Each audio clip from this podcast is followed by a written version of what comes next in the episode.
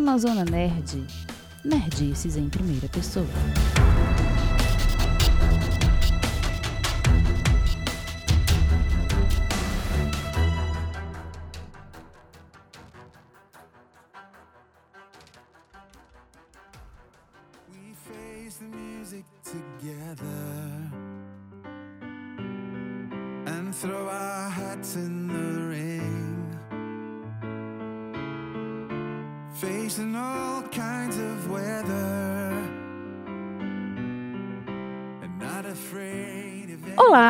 Olá, sejam muito bem-vindas a esse episódio lindo e maravilhoso, meninas. Se vocês não acreditam o que aconteceu, eu tive a proeza, porque só eu mesmo, né, que invento essas modas, né? Mas assim, eu tive a proeza de trazer convidadas maravilhosas aqui para esse podcast. Mas antes de apresentar as convidadas, eu preciso me apresentar, né? Porque assim, tô tão empolgada que eu dei uma atropelada aqui. Mas vamos lá. Para você que não conhece, está chegando agora, eu sou a Dani, Dani Souza, e este é o Amazona Nerd, o meu projeto para falar sobre cultura pop em geral, nerdices em primeira pessoa. É isso aí. Eu estou em todas as redes sociais como Amazona Nerd, eu estou no Twitter, no Instagram, em todos os lugares, mas eu tô tão empolgada, né? Vocês estão vendo assim a minha empolgação.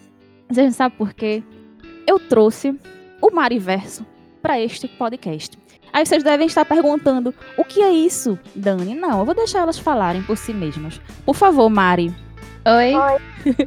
Mas é isso, você, acho que vocês devem ter entendido aqui a confusão, né? Mas é isso, eu estou com duas Marianas nesse episódio. Eu estou ficando louca, como é que eu vou apresentar essas duas meninas? Se apresentem, por favor.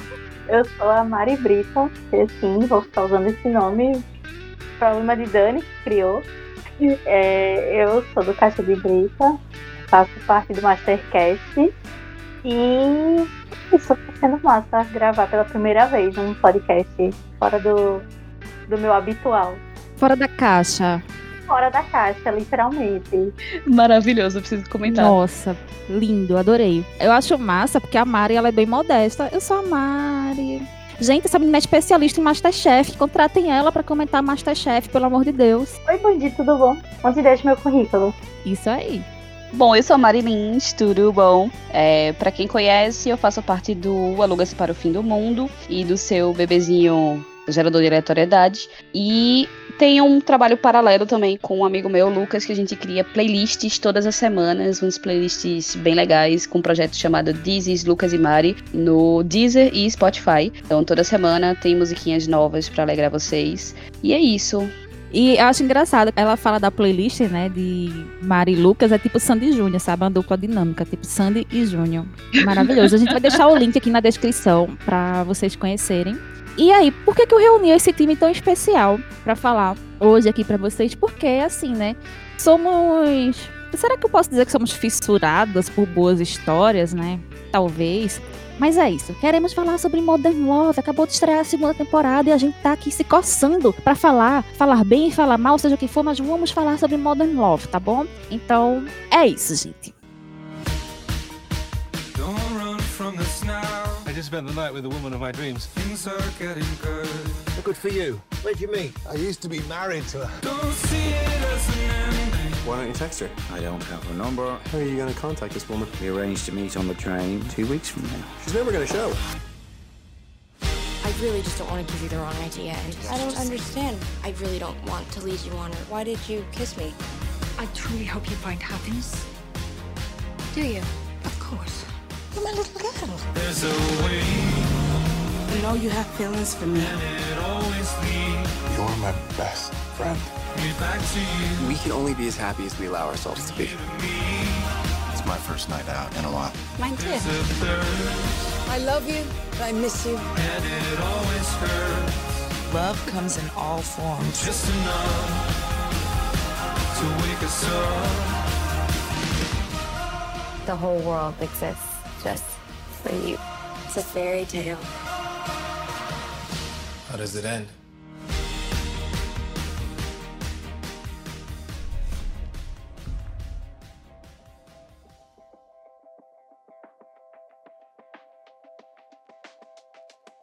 A gente vai começar aqui falando, né, sobre Modern Love. É uma série da Amazon Prime, tá? Eu vou falar aqui a sinopse bem rapidinho, eu tirei aqui daquele site de maior conhecimento universal, que é a Wikipedia. Mas tá no Adoro Cinema também, então assim, não, não me cancelem por credibilidade, tá? Mas é porque, eu, velho, olha essa sinopse que tá aqui no, no Amazon Prime, que sinopse fuleira. É assim, o amor quebra todas as regras. Cada episódio desta série antológica traz à vida diferentes histórias de relacionamentos, conexões, traições e revelações. Tudo inspirado em eventos reais. Achei fuleiro. Bem fuleiro. Aí eu fiz, não, vou procurar uma sinopse melhor, né? Essa sinopse aqui tá bem mais bonitinha. É assim, ó.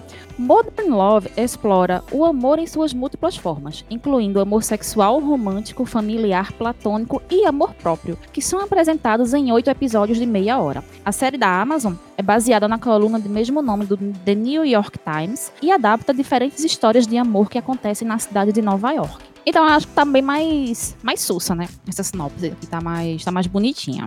Tá, tá mais, mais bem pensada. Tanto o Prime Video quanto o Netflix acham que só trailer ou só nome vende bem o que eles têm para propor, porque as sinopses deles são péssimas. Nossa, sim. É, é duas linhas de sinopse aqui. Se eu fosse me basear por essa sinopse, eu não ia nem, nem tchum pra essa série. Mas, assim, perguntar para vocês, como é que vocês conheceram a série? É, eu sou beat da Anne Hathaway né? Como. Eu também. Né? Então, assim. Cadelinha. É bem isso. Eu sou a cadelinha mó. E, assim, eu sou do tipo de pessoa que, quando eu gosto de alguma atriz, de algum ator, cantor, que seja, eu normalmente pesquiso muito sobre eles. Então, tipo, eu sempre tô tentando me manter atualizada sobre o que eles estão fazendo e coisas do tipo. E aí, eu normalmente vou no IMDB, quando se trata de, da sétima arte. Quer dizer, não da sétima arte, do audiovisual. Eu vou no IMDB. E aí, tipo, apareceu lá que Anne Hathaway tinha sido escalada para uma nova série. Na época, quando eu vi isso, não tinha nem ainda dizendo de onde era, nada. Só tinha lá, Modern Love, um episódio. E aí depois foi que saiu a notícia que ia ser da Prime Video e tal. E aí sobre qual era a premissa da série, etc, etc. Mas esse foi meu primeiro contato, assim. E daí, assim, eu falei, não, vou assistir por causa da Anne Hathaway. Então esse foi, foi a minha porta, foi ela. Talvez se não tivesse ela nessa primeira temporada, eu tivesse assistido por ter visto um trailer ou por algum amigo é, recomendando. Mas para mim, de fato, minha porta de entrada para Modern Love foi por causa da Anne Hathaway mesmo. Aí é que tá. Eu não lembro se eu conheci por um crush que me indicou ou se foi quando eu conheci Dani, que ela me mandou o podcast que ela fazia e tinha é, falando sobre Modern Love. Porque eu lembro que eu assisti bem próximo a quando eu assisti Fleabag. Eu não lembro se foi o, o, o Arrobinha que chegou e falou assim: vai, assiste, porque o bicho gosta de, de dar umas, gosta de dar umas indicações para mim e eu gosto de assistir. Eu não lembro se foi isso ou se foi depois do, do, do, seu podcast. Mas aí eu lembro que quando eu vi, que eu, eu não sabia que tinha a Anne Hathaway, eu gosto muito dela.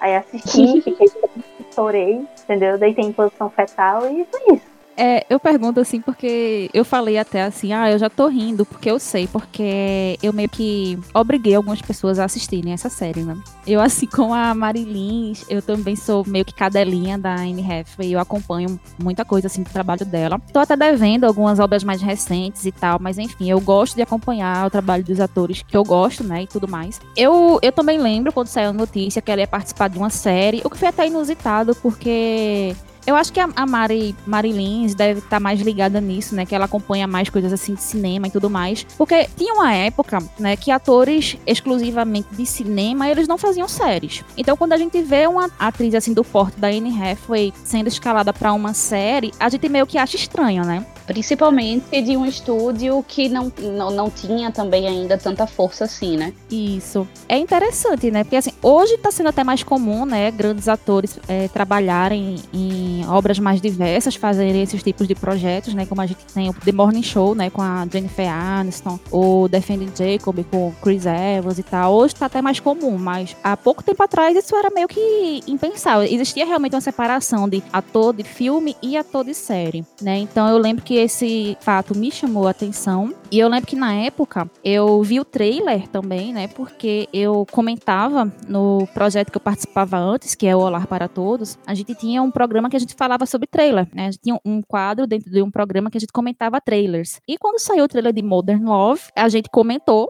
obviamente, e eu tipo fiquei louca, porque é o tipo de coisa que eu gosto. Né? Eu lembro que quando eu assisti o trailer, eu lembrei muito daquele filme Simplesmente Amor, que eu adoro, e eu fiz, pô, vai ser um negócio massa, eu, eu quero ver, tem a Anne Hathaway, não sei o que, fiquei louca, né? E aí eu fiquei naquela pilha esperando sair para poder assistir. E assim que saiu, eu assisti logo na estreia. E eu lembro que foi um sucesso, né? Porque logo na primeira semana de estreia da série, ela já foi renovada. E eu lembro que eu assisti, eu gostei tanto que eu, eu escrevi resenha pro site. Eu lembro que depois eu fiz todo mundo assistir, a gente gravou podcast. E eu faço todo mundo escutar esse podcast. Eu faço todo mundo ler a minha resenha. E eu saio espalhando assim a religião Modern Love para todo mundo e fazendo a gente sofrer também, que obviamente. Pois é. Se não for para fazer assim, é melhor nem ter amigo. Né? Se não for para sofrer junto, nem nem vem. Por isso que, assim, eu ri, né, quando a Mari Brita falou que não lembrava se tinha sido eu, porque eu indiquei o podcast pra ela, né, porque eu não lembro sobre o que a gente tava falando, eu acho que ela queria assistir Fleabag, não lembro. Aí eu fiz, ó, tem esse podcast aqui que a gente gravou, e a gente falou sobre Modern Love e Fleabag, no mesmo episódio. E aí,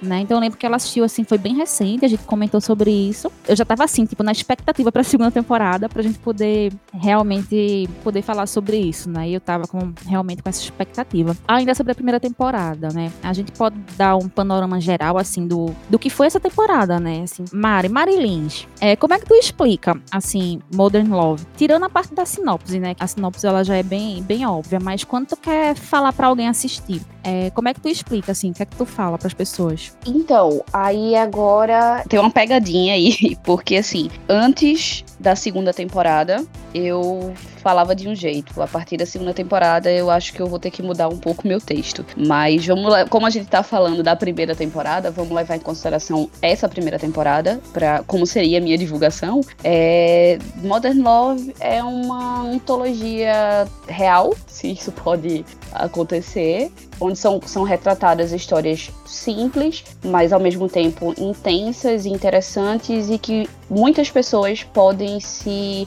se reconhecer naquelas situações. Apesar de ser é, uma história, assim como a maioria do audiovisual que a gente tem, né, é internacional, não é brasileiro, né, tirando alguns episódios mais específicos, mas de certa forma o cerne mesmo da história, ela independe de cor, é, raça, classe social e tal, são situações que podem acontecer com qualquer pessoa, independente de onde ela more no mundo ou até se morar em Marte também pode acontecer com ela do mesmo jeito. Então acho que o, o legal é isso, é, é, que ele traz essas histórias, são episódios curtos, como eu falei, de coisas corriqueiras e de uma forma bem objetiva, eles mostram situações que são intensas e que podem acontecer com qualquer pessoa. Então é meio que verdadeiro, assim, foge daquela fantasia. É, ao mesmo tempo que é uma coisa verdadeira, também não é uma coisa que vai fazer você entrar numa crise existencial, né, louca, mas é, é, interessante. A forma como eles trazem isso. Então eu sempre falo muito sobre isso. Assim, é, não é simples, mas é simples de você se relacionar, é simples de você entender, é simples de você acompanhar. Pegando carona no que Mari Lins falou, eu acho interessante porque é um aspecto que eu gostei muito da série, é que ela foge do clichê de comédia romântica, né? Porque a gente tá acostumado a assistir aquelas comédias românticas, onde tudo é bem romantizado, bem relativizado e tal. E Modern Love, ela traz essas situações de uma forma assim que é muito mais próximo do que acontece na vida real, né? Eu lembro que na época que eu assisti, assim, alguns episódios para mim foi tão cru, sabe? Assim, tipo, nossa, é, é isso, cara. É relacionamento, é isso, não é aquela coisinha bobinha que a gente vê em filmes e séries. Não, relacionamento é isso aqui. É o casal que tá ali passando por uma crise e tá pensando em se separar. É o episódio da Tina Fey? Ou da Tina Fey. Nossa, eu, eu notei ele aqui, tipo, perfeito.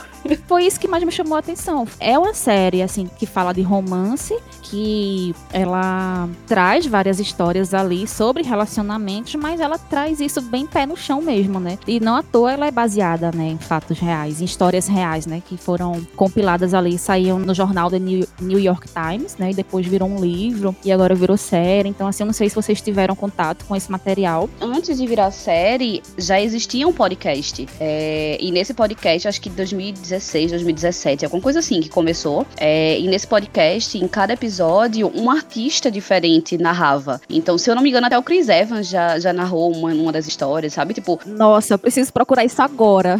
Eu procurar. Vários artistas, eles, eles narravam as histórias. E aí, no fim do episódio, era uma pessoa que era responsável, eu não sei se ela era locutora de rádio, se ela era de podcast mesmo, eu não sei, mas assim, tinha algum envolvimento, de fato, alguma experiência já com o só áudio, digamos assim. Aí ela entrevistava a pessoa que estava por trás daquela história e aí fechava o episódio. Aí depois mudou. Aí agora, recentemente, já não são mais artistas, quer dizer, os artistas famosos que narram as histórias, mas são dubladores. Mas ainda se mantém esse podcast. Eu não sei qual é a frequência, se é semanal, se é mensal, é, eu realmente não sei. Mas assim, antes de ser uma série, já era, já, já tinha esse outro caminho que não só o papel, que não só o jornal, né? Quer dizer, papel entre aspas, porque também tem o, o digital, né? Mas assim, não, ele, ele saiu de ser só aquelas histórias no jornal, mas já tinha mais uma outra parte mais lúdica, porque a partir do momento que você também dá uma voz àquilo, você já muda um pouco, né? Porque você dá uma entonação, você passa de simplesmente você tá lendo aquilo, você tá ouvindo, já tem uma entonação, já tem um, um de certa forma um encaminhamento para aquilo que tá sendo lido e coisas do tipo. E fora que tinha as entrevistas com as pessoas que estavam por trás daquela história. Então você sabia o que contexto, porque assim, os episódios são bem curtos, então você não tem como fazer um arco totalmente fechado, né? Você não sabe o que aconteceu antes daquele momento e você também não sabe o que aconteceu depois daquele momento. Então muitas histórias elas ficam meio soltas. E aí no podcast isso não acontecia porque as pessoas iam dar entrevistas, então eles falavam um pouco mais sobre aquele acontecimento, né? E o que aconteceu antes e depois daquilo e tal. É bem legal. Pô, que legal, eu não sabia. Eu não sabia que tinha esse podcast. Muito bom saber. Olha aí, informações aí em primeira mão para vocês.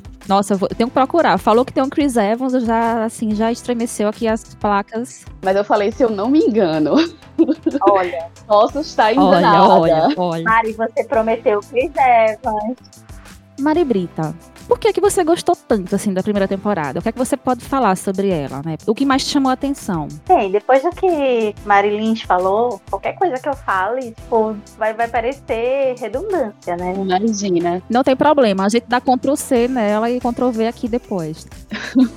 Mas assim, mais ou menos como ela falou, é, eu acho que são histórias que têm muito pé no chão, que você consegue perceber, por exemplo, alguma similaridade com fatos, sejam seus, sejam de pessoas próximas, né? E assim, eu acho bem interessante porque ele não fica só naquele padrão de história com gente mais jovem, tem a, a, a mulher mais velha, tem o casal, o casal gay, tem histórias que não são de relações amorosas, como por exemplo, eu amo a primeira história da primeira temporada, que é a do do porteiro, guarda, não lembro. É do porteiro, é. Do porteiro que cuida da, da, da moça. Eu acho aquela história de uma. A moça do Nunca- How I Met Your Mother, né?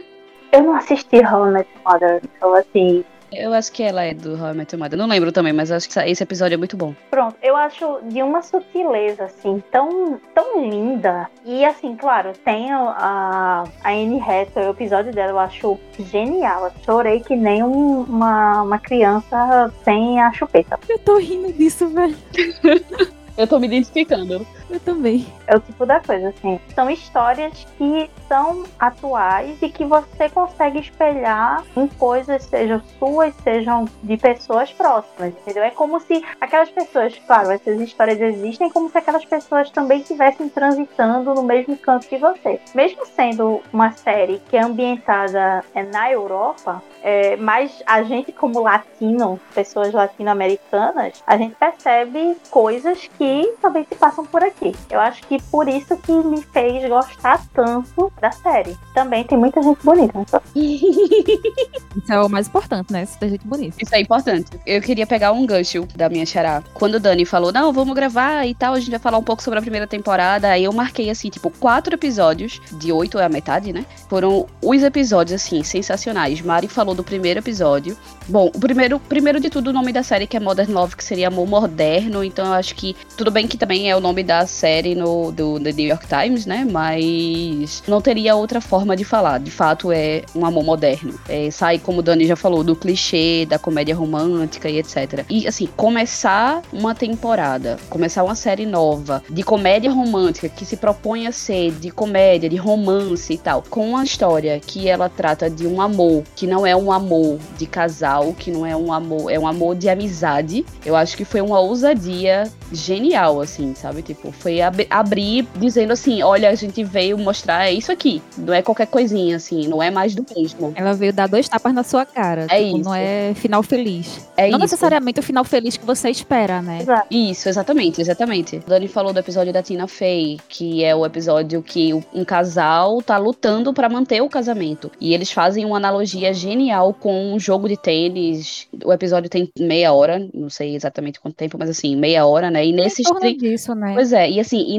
nesses 30 minutos, você vê a crescente que é o episódio. E não só o episódio, mas a analogia. Tipo, as falas da Tina Fey, tipo, quando ela abre a boca, é sempre uma bala que sai. Tipo, é, a personagem dela, no caso, né? Não, não falando da atriz em si, apesar de que o trabalho dela tá sensacional. Mas, assim, tipo, então são coisas que. O episódio da Anne Hathaway também, que você acha que é mais um. Aí esse sim você acha, ah, é um episódio de romance. Esse é o jeito de quebrar a cara, né? Sim. É, exatamente. Você chega assim, tipo, ah, Porque você vê o comecinho dele, né? Você pensa que vai ter um musical. Aquele comecinho dele que é meio musical e tal. Nossa. Pois é. Ainda tem um musicalzinho, é, exato. Aí você faz, ah, esse é o romance que eu esperava. Eu pensei de novo lá La Land. É isso. Nossa, eu juro que quando eu olhei. eu- assim, vocês podem me matar, me cancelar, o que quiserem. Mas assim, eu não gostei de La La Land. Aí quando começou o episódio. Ninguém vai julgar você por isso. Gosto com ressalvas. Eu conheço um monte de gente que não gosta de La La Land. Gratidão, gratidão eterna. Eu tenho raiva do fim. Assim, visualmente é muito bonito, mas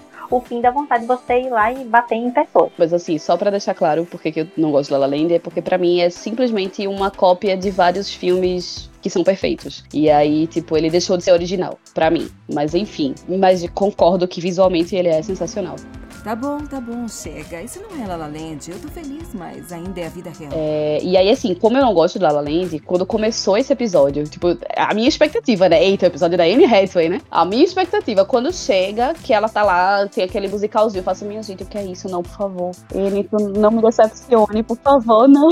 Eu compartilho do mesmo sentimento, velho. Eu tive essa mesma angústia, porque eu fiquei assim, tipo, não acredito, velho, que esse episódio vai ser um, um negócio ruim desse jeito. Pois é, aí o episódio vai passando, você pensa, é aquele romancezinho, quando chega do meio pro final, tá o tapa na cara que você leva. É sensacional. E eu tô no chão até agora. É bem isso. E o fim da, da temporada é maravilhoso porque, pra mim, essa é a imagem que eu tenho dele, é que o último episódio ele fala sobre o recomeço, né? Porque a pessoinha mais velha que tá perdendo uma pessoa e se vê conhecendo uma nova pessoa, se permitindo essa nova pessoa, ao mesmo tempo que todas as histórias estão passando por aquele episódio. Então, todos também têm um recomeço. Todos, eu acho que pra mim a mensagem da primeira temporada, finalizando com esse episódio, é essa, sabe? Tipo, todo mundo pode passar por essas situações, todo mundo tá passível desses inf- infortúnios e coisas do tipo, mas ao mesmo tempo todo mundo tem o seu recomeço, todo mundo tá ali pra sofrer e erguer a cabeça e sofrer de novo e erguer a cabeça e por aí vai. A primeira temporada pra mim é sensacional do começo ao fim, salvo um episódio específico que é, é, OK. Acho que é o mesmo. que- É, é o mesmo que eu tô pensando. É o do pai que não é pai? É. Exato, meu Deus. Não, não, esse episódio, gente, cancela esse episódio dessa série. A gente finge que era um delírio coletivo, ele nunca É existiu. isso, é isso, Exatamente.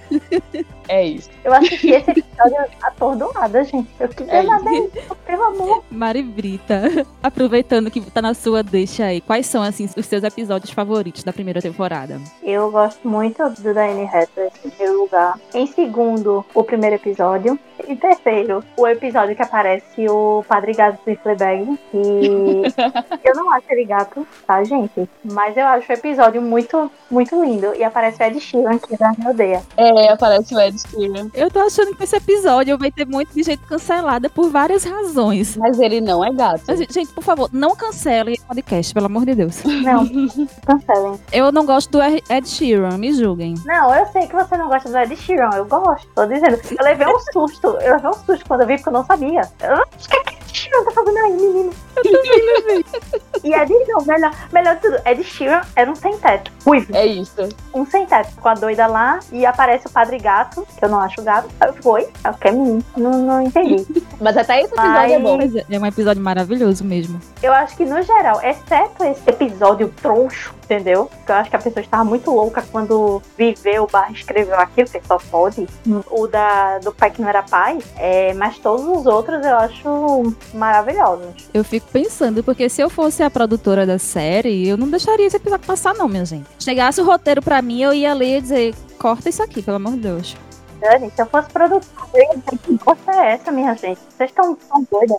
Eu acho que o problema não foi nem tanto do roteiro, porque de certa forma a premissa do episódio, a história em si, ela se comunica, sabe? Assim, dá pra entender qual é a do episódio, mas só que ele é bizarro. Não, não- Exatamente, eu acho que foi um problema maior de direção ou pós-produção, mas acho que, tipo, lendo o roteiro, a galera pré-aprovou, porque realmente, tipo, eu acho que a premissa era interessante e cabia dentro do contexto, mas se perdeu no meio do caminho.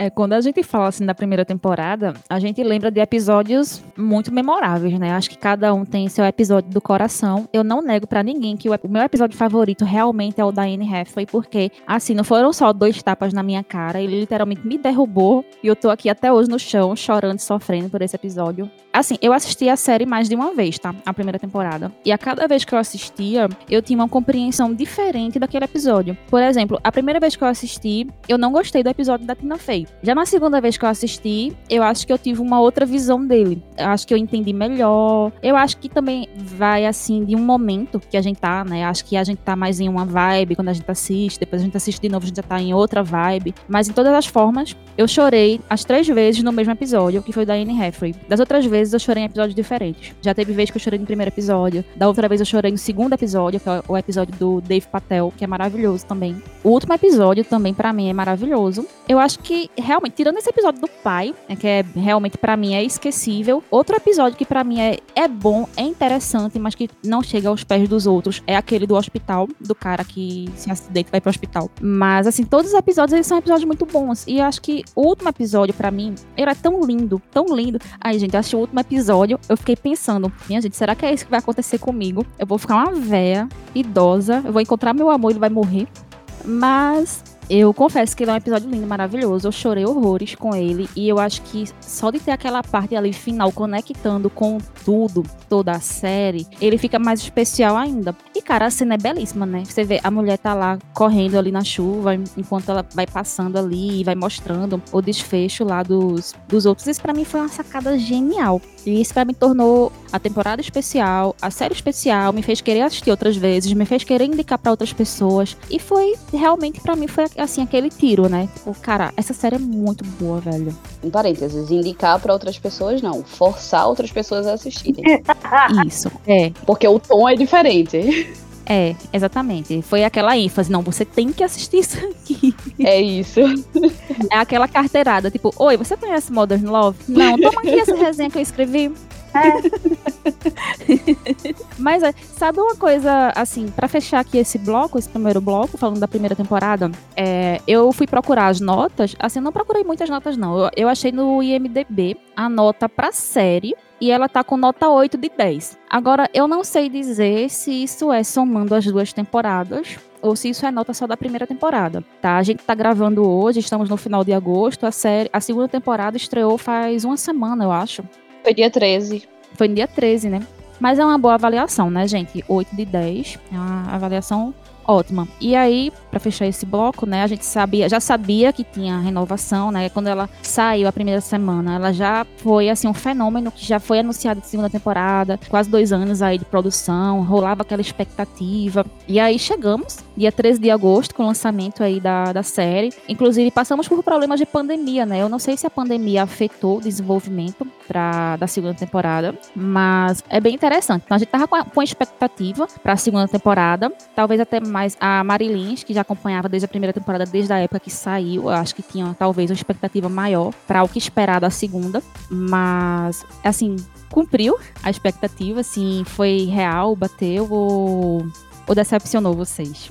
Rapaz, É, foi decepção, foi decepção real. A tal da hype, ela puxa o tapete da gente. Tem esse, esse lado negativo aí, quando você bota muita expectativa numa coisa, eu acho que. Eu cheguei a comentar com o Dani antes que, devido à primeira temporada de Modern Love ter sido como foi, e recentemente a gente também teve o lançamento também da Prime Video de Solos, que é uma outra antologia, e é completamente diferente, é outra coisa, totalmente fictício e tal. É, mas que também teve um nível elevadíssimo, assim, de, de produção, de atuação, de roteiro, etc. Então, assim, juntando essas duas coisas, e pelo fato de ter feito mais tempo da produção, porque era pra ter sido lançado ano passado, por conta da pandemia não foi, então eles deixaram para esse ano. Eu tava esperando algo, não digo igual, porque assim, também, senão não teria para que fazer, né? Se fosse igual, não teria para que fazer. Mas eu esperava algo pelo menos do mesmo nível, ou pelo menos na mesma estrutura. Mas foi completamente diferente, assim, foi, foi bem mais fantasiosa. Tem algumas coisas assim que realmente, para mim, deixaram bastante a desejar. Eu acho que se a segunda temporada fosse a primeira, sei lá, desse uma loucura e pudesse mudar a segunda temporada para ser a primeira e a primeira ser a segunda, eu acho que seria mais interessante. Eu gosto muito, eu gostei muito do que eu vi, até terminei de assistir hoje, mas assim, os episódios da primeira, eles são melhores, pelo menos eu achei, do que a segunda. Entendeu? Claro que eu acho que eles trouxeram umas ideias bem, bem bacanas, assim, de, de episódio, mas como o Mari falou, o hype tava tão grande para assistir, eu não cheguei a me decepcionar, mas eu achei de fato que entre a primeira temporada e a segunda tem um abismo relativamente grande, entendeu? É, eu gosto porque ele traz uma diversidade maior de vamos dizer assim, mas eu acho que você não tem uma coisa tão, tão quanto a primeira. É aquele velho, eu gostei da nota 7, entendeu? Pra mim não, não é a melhor, mas é muito boa. Eu acho que a segunda temporada ela começa muito bem, ela tem episódios assim que são bons, mas realmente ela não se compara à primeira, a grandiosidade e genialidade da primeira.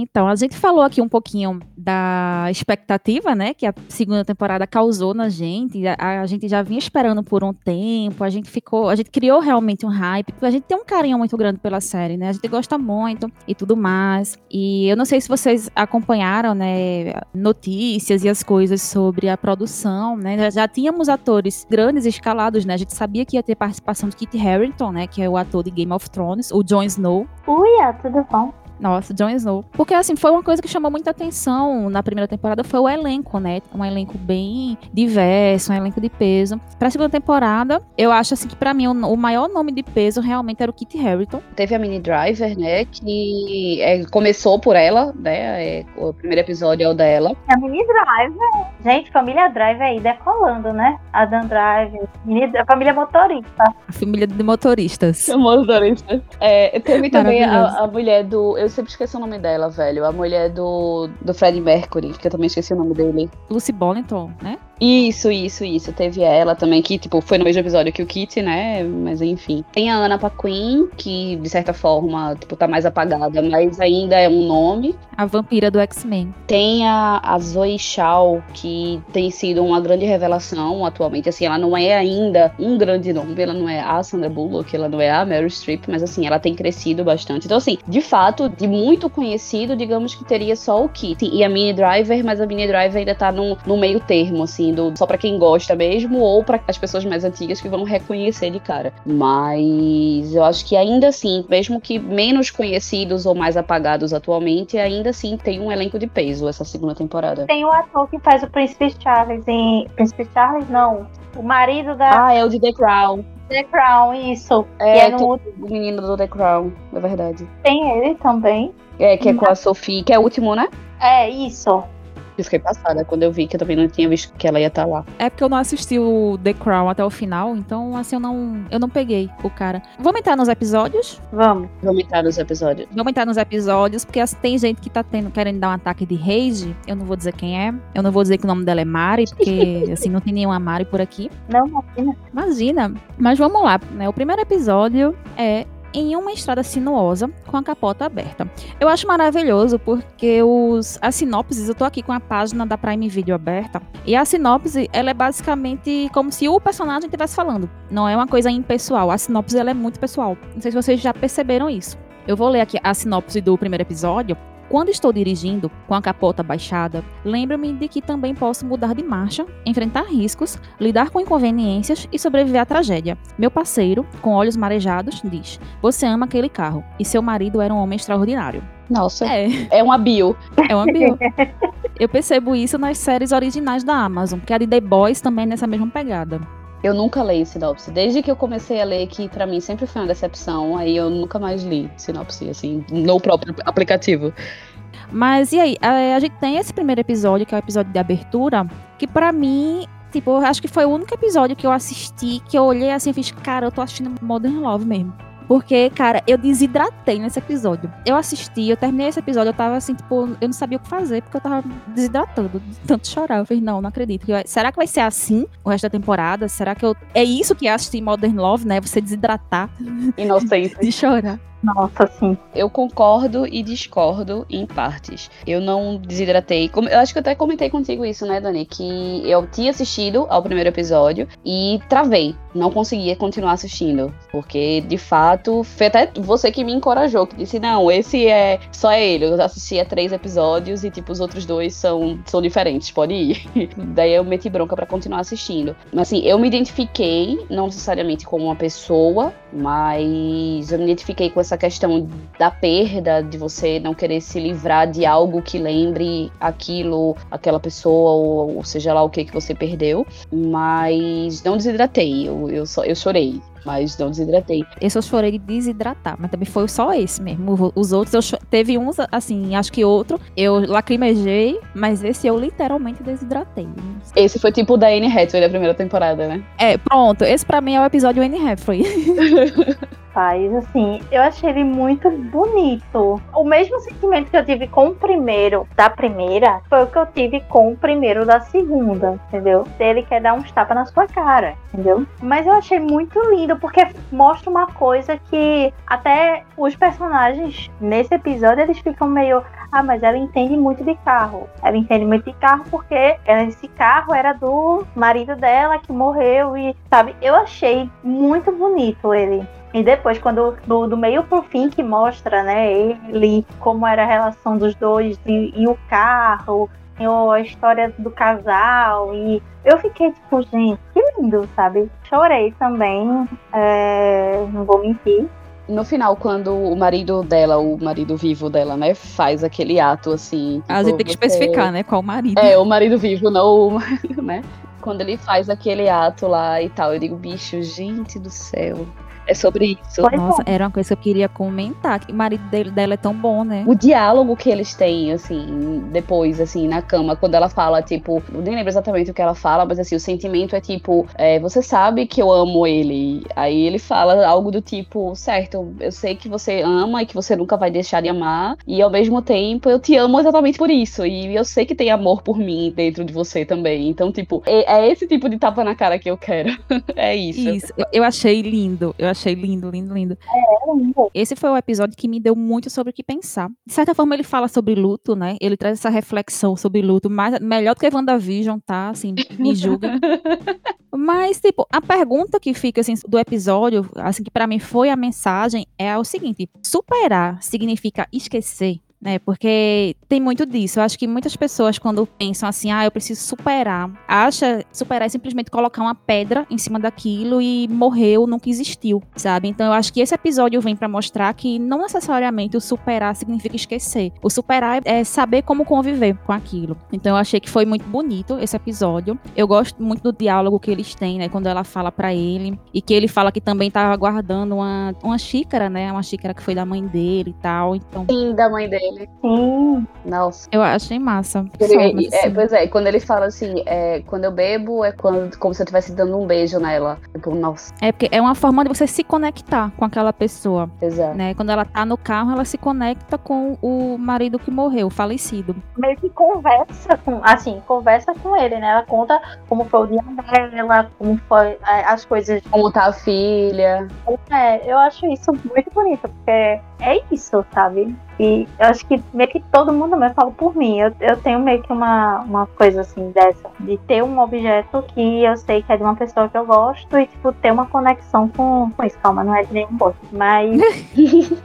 não, que aí eu ia estar sendo muito louca, assim, mas eu sou louca, mas eu não sou tão nesse nível. Enfim, mas assim, é muito bonito você ver isso. E você vê que é um, um amor que entende, é uma, é uma outra pessoa que entende o que é aquilo, sabe? É, enfim, eu, eu, eu gostei bastante. Eu gostei. O marido ganhou pontos comigo porque ele, É. ele compreendeu o, o negócio e foi lá comprar o carro de volta. Pois é. Total, total. Eu só tenho uma pequena crítica, que na verdade é uma pergunta real, assim, que eu fiquei, eu fiquei me fazendo. É tipo, com relação à produção em si, e agora esquecendo um pouco a história e tudo, teria necessidade mesmo de, antes de explicar a história, o marido dela, o morto, aparecer, sabe? Não podia ter ficado uma coisa subentendida, sabe? Tipo, hum, não sei se precisava dessa figura realmente, tipo, dele morto ali no carro. Você não daria pra entender, era, seria tão difícil assim entender que ela estaria conversando com ele ali, coisa do tipo. Quando de entender, eu entendi que era como se eles quisessem colocar como ela via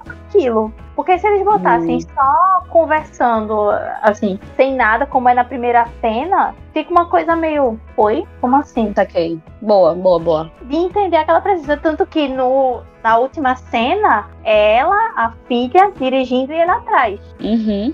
Assim, eu acho que foi uma forma de, de mostrar como ela via ou como aquilo acontecia. Eu não achei ruim isso, não. Nem achei ruim quando aparece, né? Dá um flashbackzinho e conta como, como era a história dos dois. Eu achei sensacional esse flashback. Foi, tipo, é impressionante como em meia hora se consegue fazer tanto. E eu não entendo como é que as pessoas não gostam de assistir curta-metragens, porque, tipo, essa é a magia. Em tão pouco Uhum. tempo você mostrar tanta coisa. Ao mesmo tempo, eu tenho um problema com o ritmo. Porque eu acho que eu passei, assim, a série inteira, tá? Não foi só nesse episódio, não. Mas eu acho que em todos os episódios, eu ficava o tempo todo olhando, assim, quanto tempo falta? A gente tá em quanto tempo de episódio?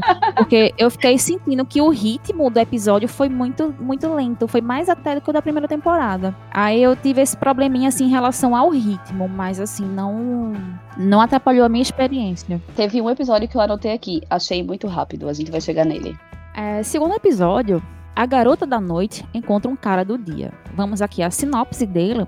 Eu sou um vampiro, basicamente. Vou para a cama por volta das 8 ou 9 da manhã e acordo por volta das 4 ou 5 da tarde. Os primeiros encontros geralmente vão bem porque são à noite, mas as complicações surgem rapidamente. É, eu queria dizer que eu gostei muito desse episódio, mas não chorei.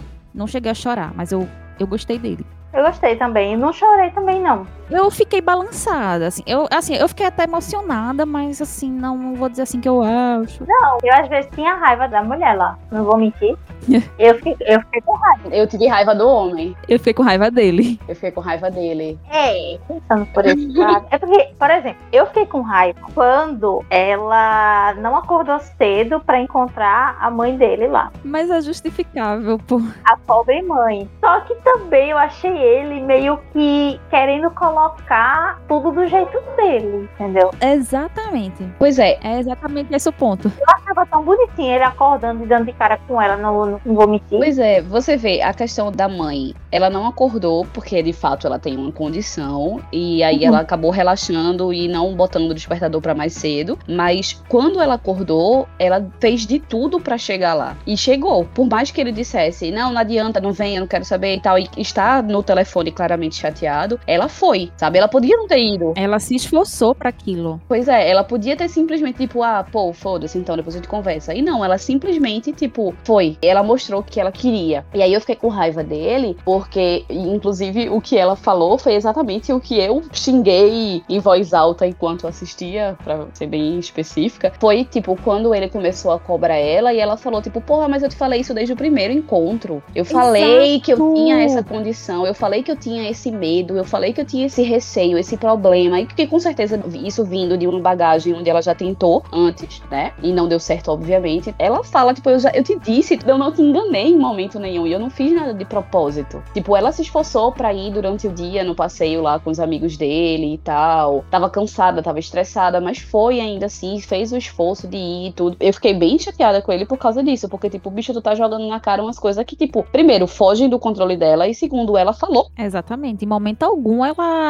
tentou esconder essa condição dele. Eu acho interessante, assim, porque eu não conhecia essa síndrome, eu não sabia que realmente existia uma síndrome assim. Porque é, a gente ouve falar muito assim, ah, eu sou uma pessoa noturna. Por exemplo, eu funciono melhor à noite. Eu tô mais, assim, mais esperta pra fazer as coisas, assim, na parte da tarde pra noite do que de manhã. Eu sempre digo assim, não conto comigo pra fazer nada de manhã, de manhã eu durmo. Se deixar, eu entro, assim, pela madrugada fazendo as coisas. Isso não é um distúrbio, igual que ela tem, né? Ela tem uma condição realmente ali neurológica, bioquímica ali, Isso. que faz com que ela tenha esse tipo de transtorno, onde ela simplesmente ela não consegue. Então as pessoas meio que pensam que é muito fácil você falar pra uma pessoa, tipo, ah, bota o despertador e acorda cedo. É, não é assim, caralho. Exato. É como você chegar pra uma pessoa com depressão e dizer, pô, não fica assim não, fica bem, sabe? Então não é uma coisa que você vai estalar o dedo e vai simplesmente funcionar. Então eu senti muito da parte dele a questão da imposição, né? Dele querer que ela entre no ritmo dele. Eu achei massa que ele começou entrando assim no universo dela, fazendo os rolês dela, no horário dela e tal. Só que a, a partir do momento que ele começou a impor ali no dele, eu acho que faltou um pouquinho de compreensão e sensibilidade dele, né? De não saber lidar com isso. E eu fiquei muito puta quando ele brigou com ela, que ele jogou as coisas lá na cara dela. Eu fiquei que filho da puta, velho. Eu fiquei com raiva dele real. E mas depois assim eu entendi, né? Assim, claro, dá pra você entender, né? Você tá vendo os pontos de vista ali, você entende que ele fica chateado e tal. Algumas pessoas até disseram que ela é muito arrogante, assim, de querer impor que as coisas sejam só do jeito dela. Mas eu, discordo, eu não acho que é isso, né? Mas assim, no final, quando a gente vê, chega ali no final, que a gente vê que tem uma concessão, aí aquilo eu achei massa. Eu achei bonito, né? Que foi a, a resolução do episódio, quando ele diz que a gente tem que aprender a conviver com isso. E isso pra mim é relacionamento, é isso. É você aprender a conviver com a diferença do outro. Não é você querer forçar o outro a viver a sua vida, a sua realidade. É você sim fazer concessões, sabe? Vocês irem aprendendo a, a diferença um com o outro é e, e criando, né? Essa nova rotina, essa nova dinâmica. Então isso que eu achei legal do episódio. Eu compreendi a mensagem dele. Eu fiquei com raiva do cara em um determinado momento, mas assim No final passa. eu entendi. No final passa. Eu passei o pano depois no final. É isso, eu fiz um paralelo desse episódio com o episódio da Tina Fey, que eles usam essa questão do relacionamento, como eu falei no bloco anterior, né, com relação também à à partida de tênis, né, ao jogo de tênis. E aí eu vejo também isso nesse episódio, onde eles colocam essa dicotomia dia e noite, é, além de apresentar essa história que existiu, né, que foi relatada, dessa problemática e tal, dessas pessoas que se encontraram, eu acho que o episódio ainda vai um pouco além disso, de simplesmente mostrar essa história, de dizer, olha, isso acontece, isso aconteceu, mas eles extrapolam também pra dizer, olha, um relacionamento é isso. Os problemas acontecem, não é só porque um é do dia e outro é da noite, é porque um quer lavar o prato e outro não quer, é porque um quer ir pra balada, outro não quer, um quer ir pro futebol e outro não quer. Então, tipo, são as diferenças do relacionamento que quando você quer que o relacionamento dê certo, vocês lutam juntos como um casal pra diminuir essas diferenças. Vocês acham um jeito. Quando se quer, acham um jeito. Exatamente. Este é o ponto. É exatamente isso. Ctrl C, Ctrl V. É Ctrl C, Ctrl V.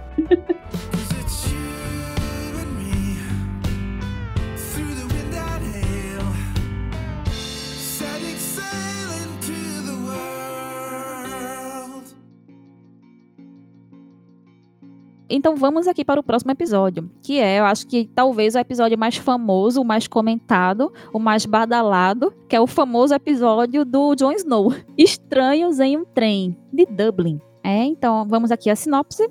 Nós nos conhecemos em um trem. Um flerte perfeito, seis horas. Será o início de nossa história de amor? Confiando no poder do universo, não trocamos o número de celular. Às vezes, um plano romântico não é o suficiente.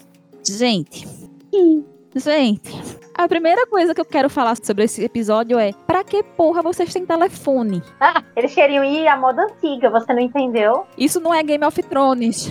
Porque ela era. Ela estudava coisas medievais, entendeu? Mas nós não estamos em Game of Thrones. Mas nesse episódio super pareceu que tava. Em vários momentos. Inclusive nas referências claras, Sim. óbvias e objetivas, Sim. ridículas que foram feitas. Sim. Ah, eu amei as referências. Ah, eu odiei. Eu achei uma forçação de barra absurda. Cara, pra mim foi a melhor coisa do episódio foi a referência ao Game of Thrones e a referência, o cutucado ao Netflix. Sim. Tipo, isso aqui não é uma produção Netflix. que eu achei, Achei maravilhoso. Isso eu gostei, tá? Foi a única coisa que eu gostei do episódio, pode-se dizer. Vamos lá, vamos lá. Marilins, você veio no meu PV dizer que queria soltar um reis muito grande. Eu estou esperando. Assim, esse é seu momento. Então, mas é basicamente isso. Primeiro, foi o primeiro momento, assim, como a gente já falou no bloco anterior também, no episódio da Anne Hathaway, da primeira temporada, teve aquela parte meio musical, aquela coisa meio aleatória e tal, beleza. Eles tentaram fazer essa mesma jogada nesse episódio, por acaso, também o terceiro episódio. Tentaram fazer essa mesma jogada na- no trem, que teve aquela musiquinha lá, e eu fiquei tipo, mas por quê? Qual é esse objetivo? O que, o que é que vocês estão querendo atingir com isso, assim? Tipo, não. Aí, primeiro que a, a mulher, ela já é uma chatinha, porque ela já entra e tá julgando todo mundo. Nossa, eu, eu achei ela chata. Eu não vou mentir, não, eu achei ela chata. Ela não quer que ninguém sente com ela. Aí vem o Jon Snow, o pica da galáxia, ela faz, ah, o inverno tá chegando, vem pra cá, gatinho. Tipo, qual foi?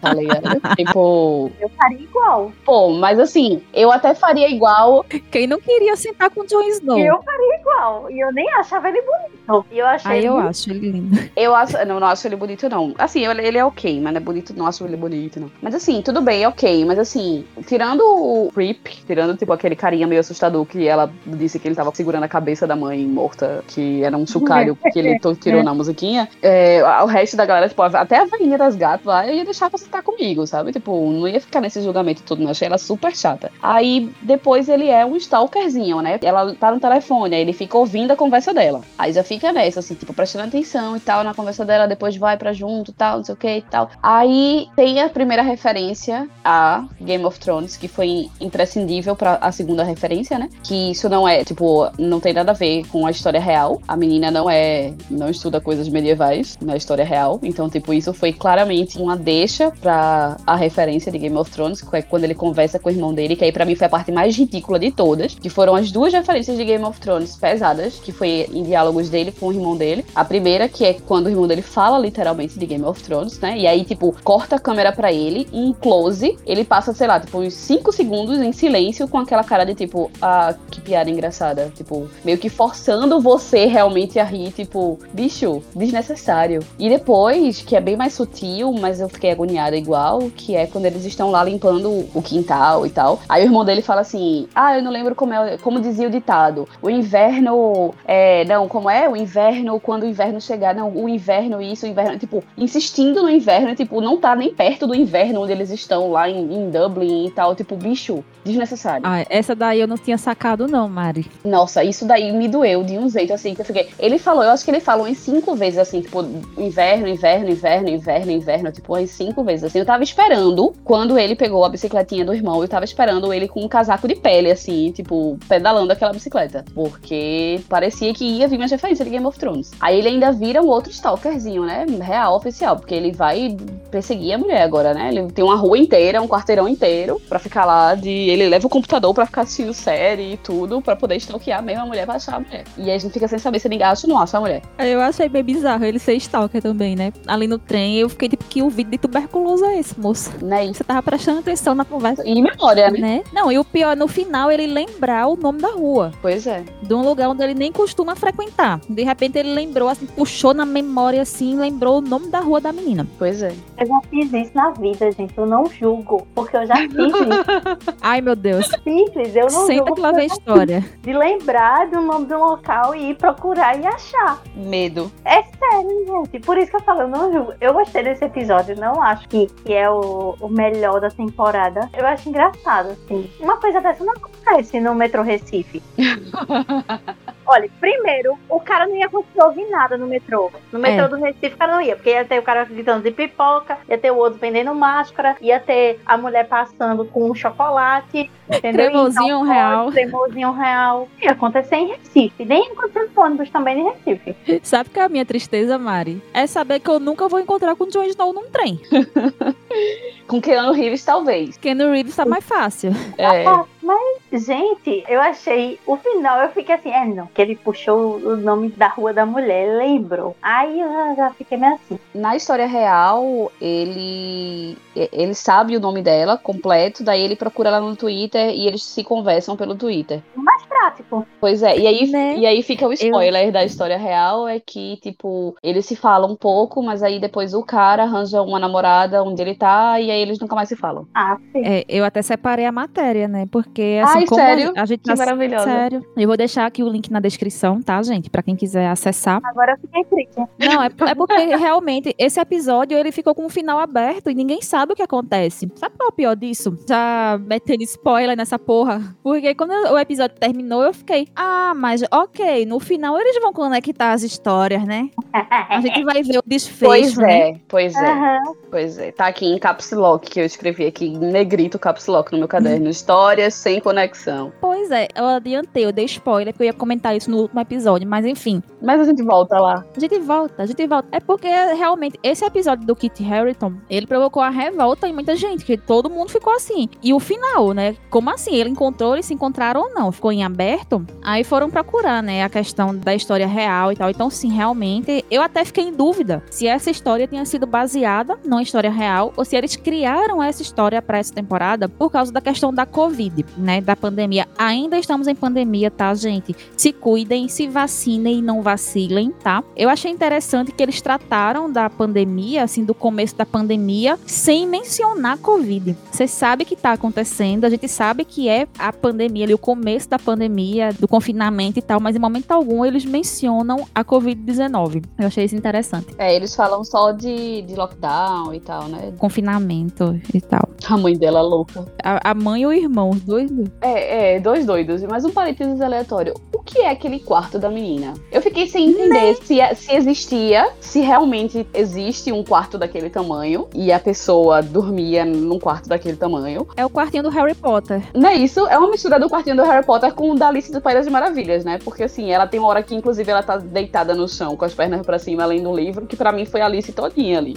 Mas assim, eu fiquei bem na dúvida. Eu até cheguei a pesquisar sobre isso, mas não diz na história. É, quando a história só busca realmente pra saber se eles terminam juntos ou não. Porque eu queria saber se, tipo, se isso foi uma escolha do diretor, ou seja lá de quem for, de tratar aquilo daquele jeito, o que é que isso poderia representar? O que é que esse quartinho pequenininho, porque assim, eu acho que tem uma representatividade nesse sentido de tipo, o- ele vai pra casa do irmão, que o quarto que ele fica é um quarto que é um depósito que o irmão não tinha nem ajeitado pra ele, então tem toda essa questão da rejeição, essa questão de tipo, tá meio, ele não queria ir, mas ele só vai porque lá em Galway não ia ter ninguém, então tipo, ele ia ficar numa cidade fantasma, e aí ele vai, é o único lugar que ele tem pra ir, digamos assim. É, e aí pra mim tem esse quarto bagunçado, essa coisa assim, tem um pouco dessa representatividade. Agora eu não consegui entender tanto o que seria esse quarto minúsculo da menina. Sabe o que a gente pode fazer? A gente pode acionar o Mariverso e perguntar a Mari da Irlanda se os quartinhos lá realmente são assim. É, pode ser. Mas só que aí, no caso, sendo assim, principalmente teria alguma mensagem subliminar aí, porque na história original eles são, eles estão em Paris. Na verdade, em Paris não, É. eles saem de Paris pra Barcelona. Então eles estão Uhum. em Barcelona, eles não estão em Dublin, né? Eu achei interessante esse questionamento, Mari, porque eu também fiquei assim, a primeira coisa que eu pensei no quartinho foi o quartinho do Harry Potter. Eu fiz, sabe, tá no quartinho do Harry Potter, você, tipo, ela, como assim? O quartinho, ela cresceu demais pro quarto? Né? Não tinha outro quarto pra casa, tipo, É, e ela fala isso, né? Quando a mãe dela fala, tipo, alguma coisa assim pra ir pro quarto, ela fala: será que ele continua do mesmo tamanho ou eu cresci muito? Ela, ou algo do tipo, sei lá, ela fala alguma coisa assim do tipo que dá pra entender que você só pega realmente essa mensagem depois que ela abre a porta do quarto. Mas ela fala alguma frasezinha assim que tem essa conexão. é como se fosse um quarto improvisado, sabe? Como se aquele tipo de residência não tivesse um quarto a mais. Por exemplo, é como se fosse uma casa de um quarto só. Isso. E tiveram que improvisar um outro quarto ali, um quartinho no sótão. Eu achei sensacional. É, é assim, é- isso foi outra coisa que eu gostei, que eu achei, que me deixou intrigada positivamente, assim, que eu fiquei pensando nisso. É, então, a gente já falou sobre a matéria, né? Eu vou deixar o link na descrição. O casal não fica junto, eles se conhecem no trem. A minha revolta do episódio realmente é tipo, por que esse povo não usa telefone, velho? Porque eles são medievais. Ah, pra mim foi a maior burrice real do episódio. Foi, não, ah, eu não quero usar o telefone, não. Vamos deixar na porra do destino. Se tiver de ser, será. Cadê? Cadê? Mas aí tá certo, o destino decidiu, não é pra ser. Tanto é que eles realmente Não é pra ser. É, não era pra ser. Não era pra ser. Mas eu senti falta realmente do desfecho, porque eu odeio, eu odeio de coração obra que não tem desfecho. Ah, eu também. Final aberto, eu odeio final aberto. Odeio o final aberto. E o que me revoltou mais ainda foi saber que realmente não tinha o desfecho no episódio final, né? Não tinha a conexão. Aí eu fiquei, não, não acredito. Mas a minha maior tristeza, eu já falei que era que eu não vou encontrar o Jon Snow no metrô. É esse tipo de coisa que eu odeio em comédia romântica. Quando a gente traz comédia romântica, é a pessoa tá encontrando o amor da vida no ônibus. Encontrei o amor da minha vida no ônibus. Eu conheci o amor da minha vida no trem, no metrô. E eu, toda vez que eu pegava um ônibus, eu fazia. Eu não vou encontrar o amor da minha vida aqui no barro Macaxeira, gente.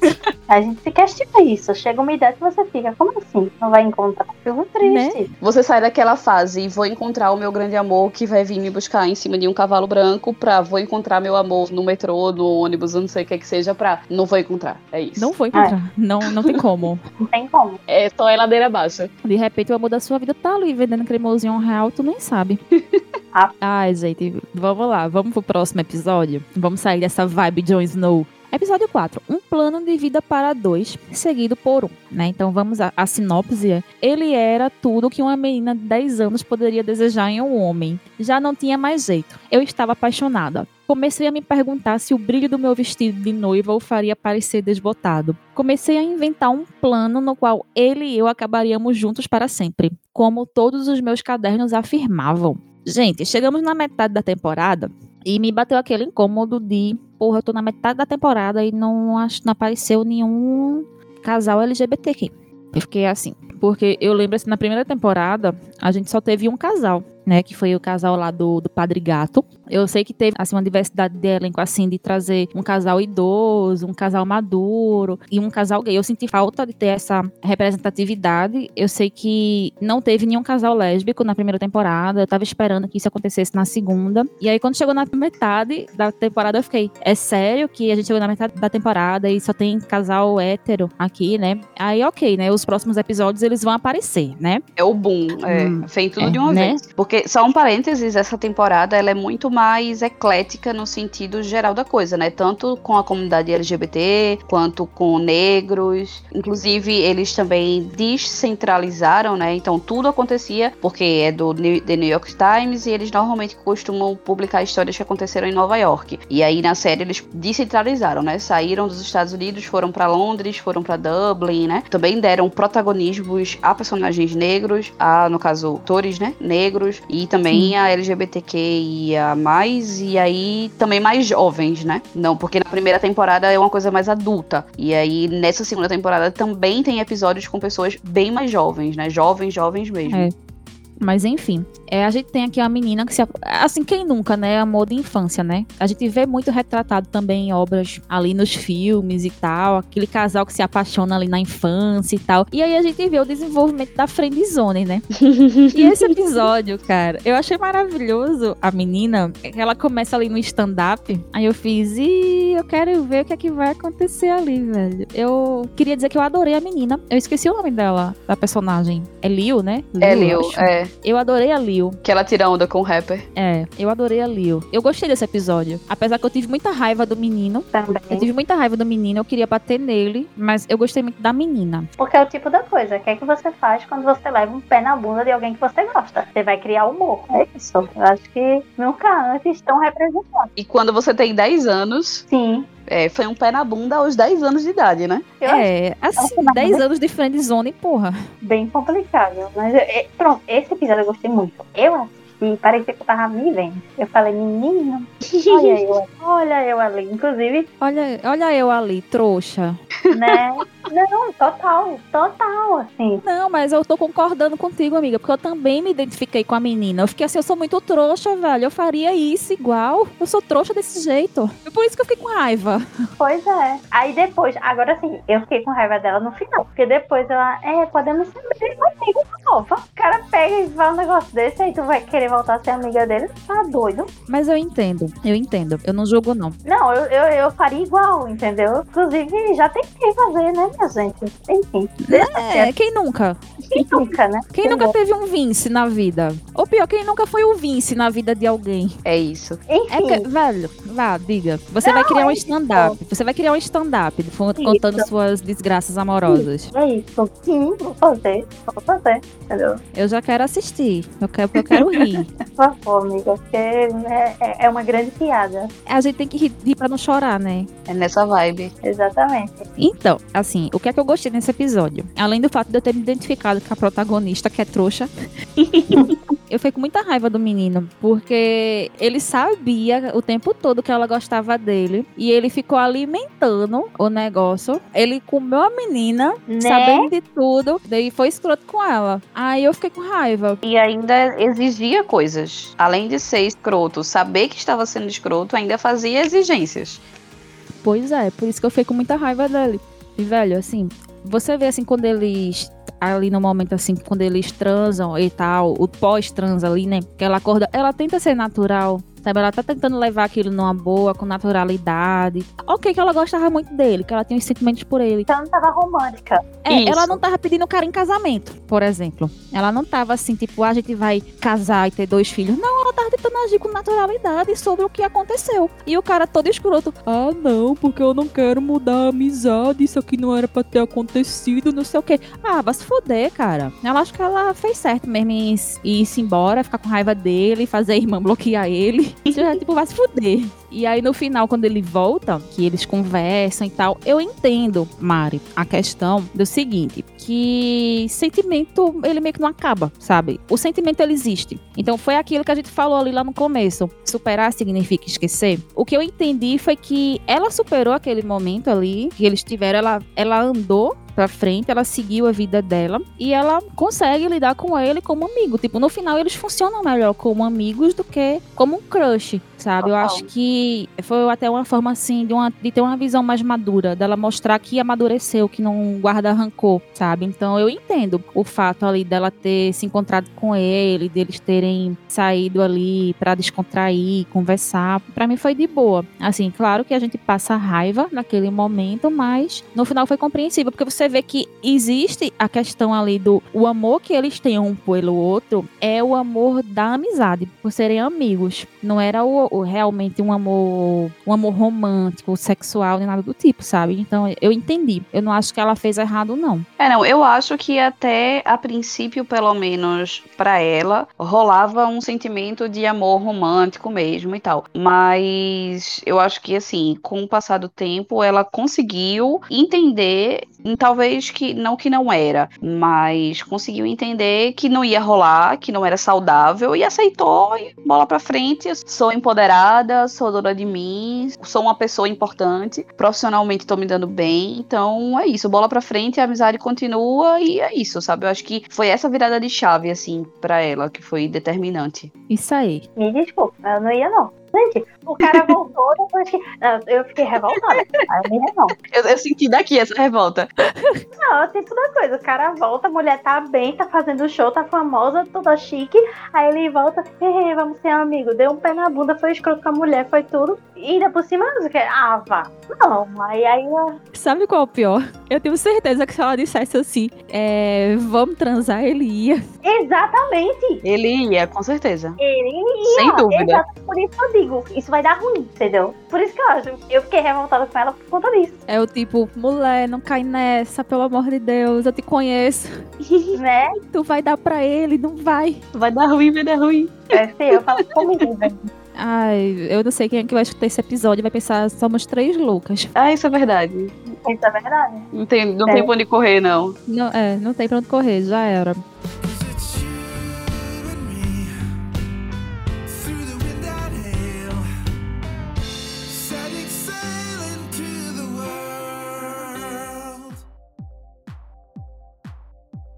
Próximo episódio o episódio 5, tem uma coisa que eu achei maravilhoso nesse episódio 5, vou falar. É, o episódio 5 é Sou, é? Interrogação. Talvez esse teste me diga. Aí a sinopse é a seguinte: Pensando bem, será que eu devia saber quem eu era na primeira vez que procurei um questionário Sou gay? Mas eu não percebi. Sabe o que eu achei maravilhoso nesse episódio? É porque ela faz teste do BuzzFeed. E todo mundo sabe, assim, que eu sou a louca do BuzzFeed, né? Tipo, teste do BuzzFeed. Eu achei maravilhoso. Esse porque mostra mesmo que é o BuzzFeed, entendeu? São os Exato. testes que são populares, entendeu? Aqui no Brasil tornou há, há- há algum tempo, mas fora é extremamente popular. Site do, do BuzzFeed e seus zilhões de testes. Eu achei bem legal. E é uma personagem que é relativamente nova, não mostra ela depois, né? Como o episódio anterior, que mostra a Lil jovem e depois ela mais velha. Não, é um episódio que mostra só a jovenzinha. Eu achei interessante. Esse foi o episódio que eu achei rápido. Sim. Esse? Não, esse eu não achei rápido. Eu achei rápido um outro.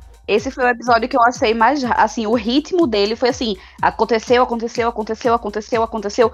Você não respira. Tipo, não que isso seja uma coisa ruim, mas assim, diferente dos outros, que a história vai acontecendo e vai acontecendo. Como o Dani falou, a sensação que ela tinha, ela, ela conseguiu colocar em palavras o que, o que eu sentia e não, não tinha pensado sobre isso. Que é exatamente isso, assim, você ficar vendo o episódio e falar, gente, quanto tempo falta ainda? Porque ainda tem. Tipo, eu preciso entender mais coisas e, tipo, parece que já tá acabando e, sabe? E esse não, esse ficou tudo muito claro. Foi acontecendo, acontecendo, acontecendo e acabou. Pra mim, pelo menos, foi essa sensação que eu tive, assim, que ele foi muito rápido. Eu vi uma observação sobre isso, Mari. Eu uso aqueles aplicativos de série, né? De marcar o episódio que a gente assistiu e tal. E eu fico Sim. vendo os comentários. E eu vi um comentário que eu achei muito interessante, que ele relacionava essa questão do ritmo, né? Que alguns até falaram assim da questão da câmera, por exemplo, que tinha momentos que as personagens corriam, parecia que a câmera também tava correndo, tremendo e tal. Diz que esse episódio ele tem um tom de ansiedade, que era pra Hum. demonstrar a ansiedade da adolescência né? Porque é isso que a gente tá vendo ali, a adolescência,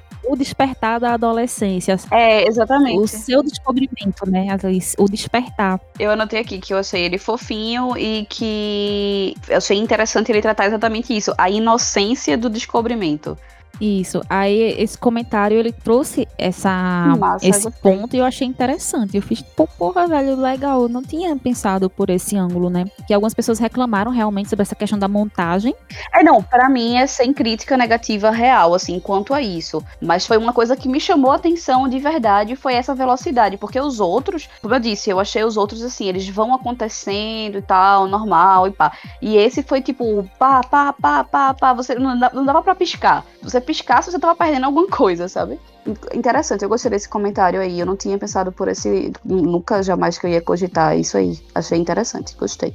Assim, eu não tenho críticas negativas sobre esse episódio. Eu gostei dele. Eu gostei dos questionamentos e tal. Eu acredito que muitas pessoas se identificaram muito com ele, né? Pelo momento né, de descoberta e tal. É um episódio que muitas pessoas queriam ver, né? Se sentiram representadas. Eu amei a parte do BuzzFeed. Mari Brita. Eu gostei porque ela chega e fa- fala, não, mas eu tô jurando, né? O teste do BuzzFeed definiu quem ela era. Aí eu, não, A- Assexual. Ela é assexual. É, eu, porque eu fiz um teste e o teste disse. Eu, não, eu, tenho, eu tenho 100% de certeza que eu não sou gay, porque eu fiz um teste e o teste disse que eu não era gay. Exatamente. Aí ela- a outra menina chega assim, mas você gostou do que você fez? Sim. Então, meu anjo. É, Ela perguntou se você queria fazer, né? Aí ela falou queria fazer. Ela, então, se você queria, tá tudo certo. Né? Né? Não tem problema. Uma coisa que eu gostei é a questão da do apoio, né? Porque assim, eu, eu vi até muitas pessoas comentando, né, que a questão do apoio realmente ela é muito importante, principalmente para quem é pessoa LGBTQ que tá ali precisando, abre aspas, sair do armário, fecha aspas, tá? Então ter o apoio assim da família é extremamente importante. Então tem ali aquele momento dela com a mãe, quando a mãe vai buscar ela na escola, que a mãe assim se mostra ali aberta, né, Pra tentar entender o que é que tá acontecendo, e aí ela desaba, começa a chorar e tal. Eu fiquei sem entender se ela contou pra mãe dela ou não. Eu vi muitas pessoas falando sobre a questão do apoio era- e tal, não sei o que, que achou que a a mãe tava apoiando ela, mas eu fiquei sem entender. Ou, eu pisquei e passou, ou realmente não. Assim, eu só vi ela chorando abraçada com a mãe, mas eu não vi ela contar pra mãe que tava com dúvidas em relação a isso, sabe? É, eu também não peguei essa, não. Nesse momento com a mãe foi meio que mais uma questão das duas se entenderem, pelo menos eu entendi assim, do que de fato ela dizendo, não, mãe, eu sou. Entendeu? Percebi como sendo, eu sinto falta de você, porque você já tem fora, e você não tá tão presente na minha vida, entendeu? Pelo menos eu entendi dessa forma. É, eu, pra mim ficou muito solto, assim, então pra mim seria como se fosse, tipo, o começo da conversa. E não realmente já o definitivo. Até porque, assim, eu acho que ela tava bem confusa porque ela tinha feito o teste e tinha dito que ela não era gay, né? Então eu acho que ela tava meio confusa nisso, assim, de tipo, poxa, aparentemente ela é uma pessoa que faz muitos testes do, do BuzzFeed a tirar-se, principalmente pelo título do episódio. Então você pensar como devia estar a cabeça dela, de tipo, é, eu fiz um teste que disse que eu não sou gay, eu quis beijar uma menina, beijei menina gostou, eu me senti bem. E aí? Com quem que eu vou conversar? O que é isso? Então eu acho que aquele, para mim, aquele momento foi mais assim, a abertura para que se conversasse, mas que não tinha sido a conversa em si. Mas todo episódio tem que ter uma pessoa escrota, né? A pessoa escrota desse episódio foi a amiga dela. Não é isso? Sim. Ai, que menina chata. A amiga dela que foi lá, toda peituda, querendo saber. E você estava fazendo o Tá quê? O que é que você estava fazendo com ela? Ela, ela é do outro time. Ih, jovens. Jovens. Concordo. O próximo episódio, o episódio 6, é um dos meus favoritos, gente. Eu, assim, eu já, já tô adiantando que pra mim é um dos meus favoritos. Sério? Sério, eu gostei muito desse episódio. Me julguem.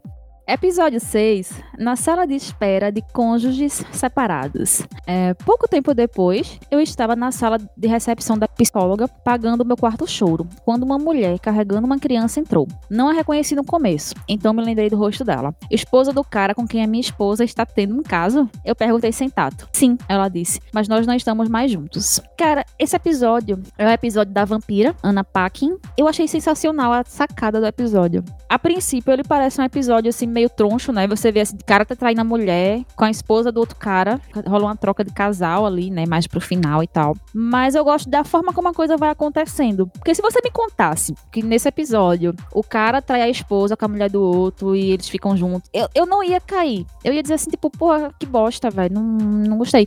Mas eu assistindo e vendo a forma como ele se desenvolve, eu achei de uma sutileza tão grande, sabe? E eu acho que pra mim o ponto alto, assim, o ponto chave do episódio é o momento de libertação do cara. O momento que ele vai andando e vai se desprendendo das coisas, vai, vai largando tudo assim, tirando o uniforme, tirando a roupa da, do coisa, tirando chave, jogando tudo assim. Pra mim aquilo é um momento de desprendimento. É um momento onde ele tá se libertando de tudo que tava prendendo ele. E eu acho que isso pra mim foi a sensibilidade do episódio. E eu fiquei assim, tipo, cara, que episódio sensacional, velho. Eu realmente gostei dele. Ele não é o melhor episódio da temporada, mas eu gostei do desenvolvimento dele. É, a história em si, eu gostei bastante. Gostei do desenvolvimento no sentido de como aconteceu a coisa. Aí eu, é outra coisa que me vem a, a pergunta, assim, tendo em vista que essa temporada foi muito mais fantasiosa, é, até que ponto o que foi verdade, né? O que de fato aconteceu nessa história. É, se eles de fato ficaram tão amigos assim, tão rápido, sabe? Tipo, se ela ficou tão dependente dele assim, tão rápido e tal. Eu fico pensando, o cara lutou na guerra e não sei o que e tal. E simplesmente ele deixa a mulher que aparentemente ele tá amando bastante a ponto de transcender esse sentimento para o filho da, da mulher, simplesmente porque que ele viu quando o filho lá tá doente, tipo, o cara botando a mão no braço dela e ela botando a cabeça no ombro dele. Então, só disso aí ele já subentende, ah, vão voltar, vão se entender, tá tudo certo, tudo maravilhoso e eu nunca mais vou falar com a mulher. Tipo, sabe, é, você tá recomeçando, você tá decidido, vocês estavam indo para um date, tipo, era, era o dia que vocês iam super, uh, vamos começar de fato e tal, uma coisa que já tinha sido começada, para falar a verdade, né? E aí, simplesmente por um toquezinho de nada, tu já desiste de tudo, e aí tem essa chave, assim, de tipo, ah, foi a gota que faltava, e aí tem aquela cena dele se desprendendo de tudo e tal. A história em si eu achei interessante e tal, achei legal, mas pequenas coisinhas me deixaram agoniadas, como essa cena, por exemplo, que aí isso deve ter caído por questão do tempo mesmo, mas assim, isso me deixou muito agoniada. E também ao excesso de guerra que teve no, no episódio. Tipo, aquela primeira cena mesmo, quando ele tá indo, a, a mulher dele tá saindo com o cara, com o marido da outra, né? E aí, tipo, Aham. eles simulam aquele negocinho, ah, tipo, tá na guerra, pega o cara, não sei o que, foge e tal. Aí a mulher volta, ai, você é maravilhoso, não sei o que. Tipo, Ah, os momentos de imaginação dele, né? É, pois é, foram coisas que, por exemplo, poderiam ter deixado de ter acontecido pra ter dado mais tempo pra aprofundar um pouco mais em outra coisa, sabe? Tipo, no fim das contas, assim, da montagem geral do episódio, aí me deixou a desejar por causa disso, porque eu acho que tinha um potencial muito grande, fazendo paralelo ao do pai, por exemplo, da primeira temporada, que tinha o potencial, mas que, obviamente, que o do pai nem se compara, tem um abismo entre eles, foi bem pior o do pai,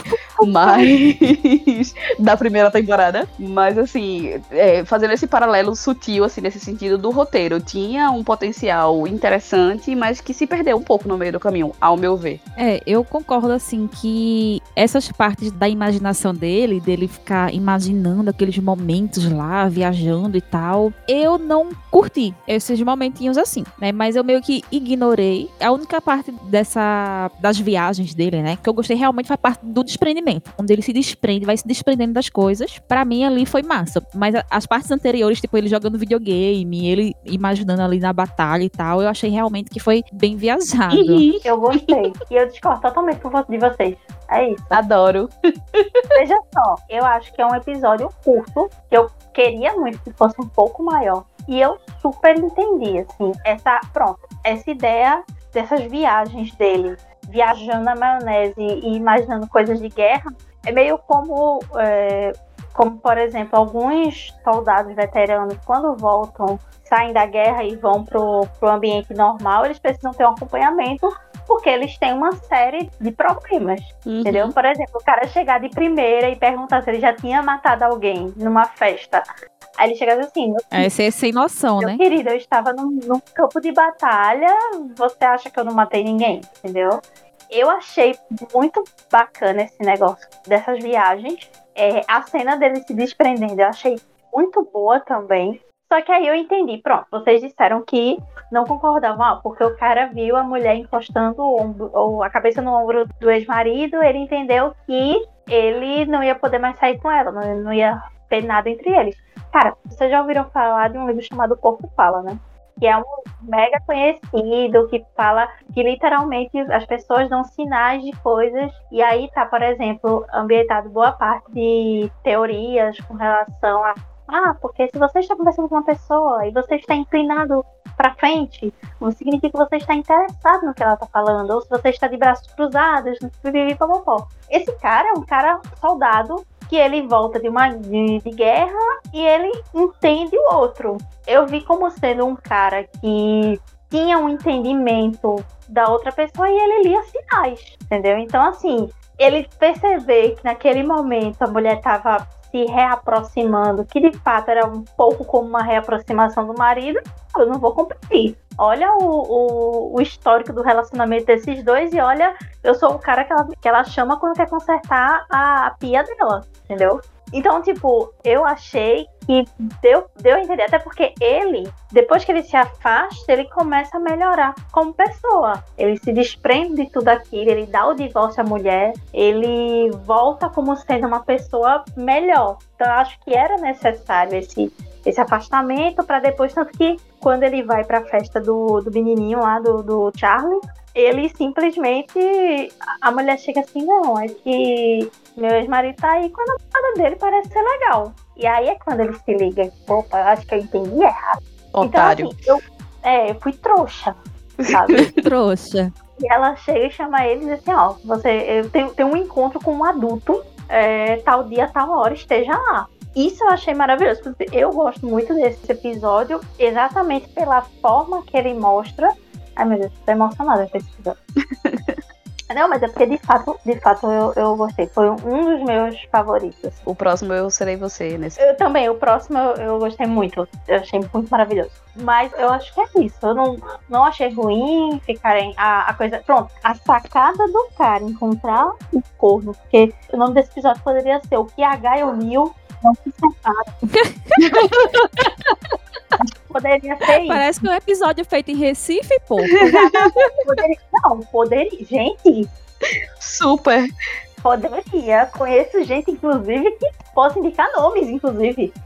não, não citaremos nomes nesse episódio, não queremos ser canceladas. Não, não vou citar nomes, mas conheço nomes, inclusive. Mas assim, a sacada quando o cara encontra o outro no. Não sei se aqui dali é um supermercado ou se é uma farmácia, não sei. É uma loja de, de conveniências. Conveniência. E ele vai, destampa a coisa de tomate como uma bomba e vai jogar no cara. Quando eu vi aquilo dali, eu falei, minha gente, eu dei um, um prêmio pra, pra quem criou essa cena. Eu achei maravilhoso. É uma sacada e os negócios explodindo, e, enfim, tipo, só queria dizer isso. É isso. Ah, eu só queria dizer que eu achei a Isabelle maravilhosa, que é a personagem da Ana Paquin. Eu, eu gostei que ela foi procurar terapia, ela foi se cuidar, ela procurou sair da situação de merda que ela tava. Porque o mundo gira, o mundo é uma bola. Justo. Eu achei muito massa isso, mostrar a importância da, da terapia na vida dela, né? De como ela vai melhorando. O que eu achei vacilo, é porque sempre tem que ter um momento vacilo, né? Nos episódios. Acho vacilo como é que tu tá ali saindo com teu pirraia, tu pega o pirraia no braço e tu não percebe que tá faltando um sapato. acontece. Amiga, acontece. acontece. Eu- acontece super. Acontece super. Porque minha amiga, se fosse eu, a primeira coisa que eu ia olhar era se a minha criança tava inteira, se tava faltando alguma coisa. Ela sai com a criança faltando um pé. Não, mas acontece super. Acontece muito.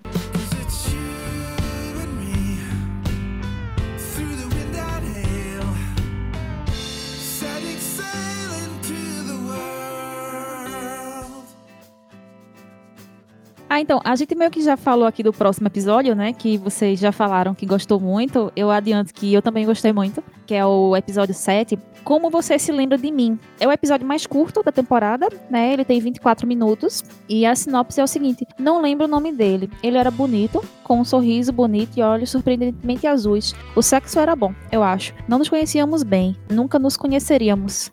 E a sinopse é meio bagunçada, eu acho.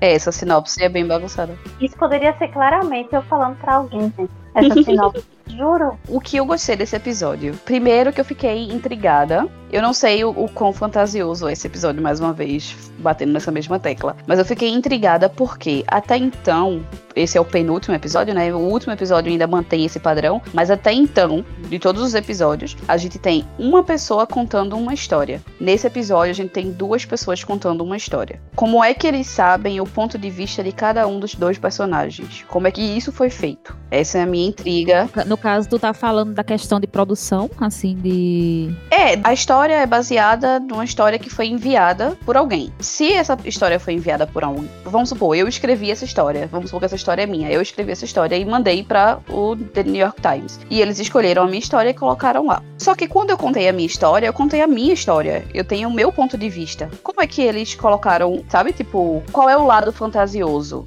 É o lado do que o pai fica doente ou é o lado do outro? Porque um deles tem que ser fantasioso, porque você- uma pessoa não tem como, como mandar as duas visões. Entendeu o que eu quero dizer? Entendi, entendi. Porque eles criaram o outro ponto de vista. Exato. Essa é a parte intrigante que fica pra mim, assim, que de saber qual é o ponto de vista que é o criado, qual é o verdadeiro. Não que eles sejam muito diferentes entre si, mas eu fiquei intrigada com isso, de tipo, qual é o que é criado e qual é o que foi verdadeiro e por que que eles escolheram fazer essa história desse jeito, sabe? Tipo, porque eles escolheram contar essa história com esses dois pontos de vista. E foi isso que eu achei sensacional. E o mais maravilhoso que eu achei, tipo, esse episódio, pra mim, se fosse um filme, ele ia ganhar Oscar de direção, de montagem, das porra toda assim que tivesse técnica, ele ia ganhar. Por quê? Eu não sei se vocês perceberam geral assim, não falo isso menosprezando ninguém, nem querendo me vangloriar, mas é uma coisa que eu costumo prestar atenção e, tipo, quando eu percebi, eu disse, meu Deus do céu, esse episódio é genial. Que, tipo, nas cenas que eles estão contando as histórias, quando muda a pessoa, tudo muda. As roupas mudam, o cenário muda, a luz muda,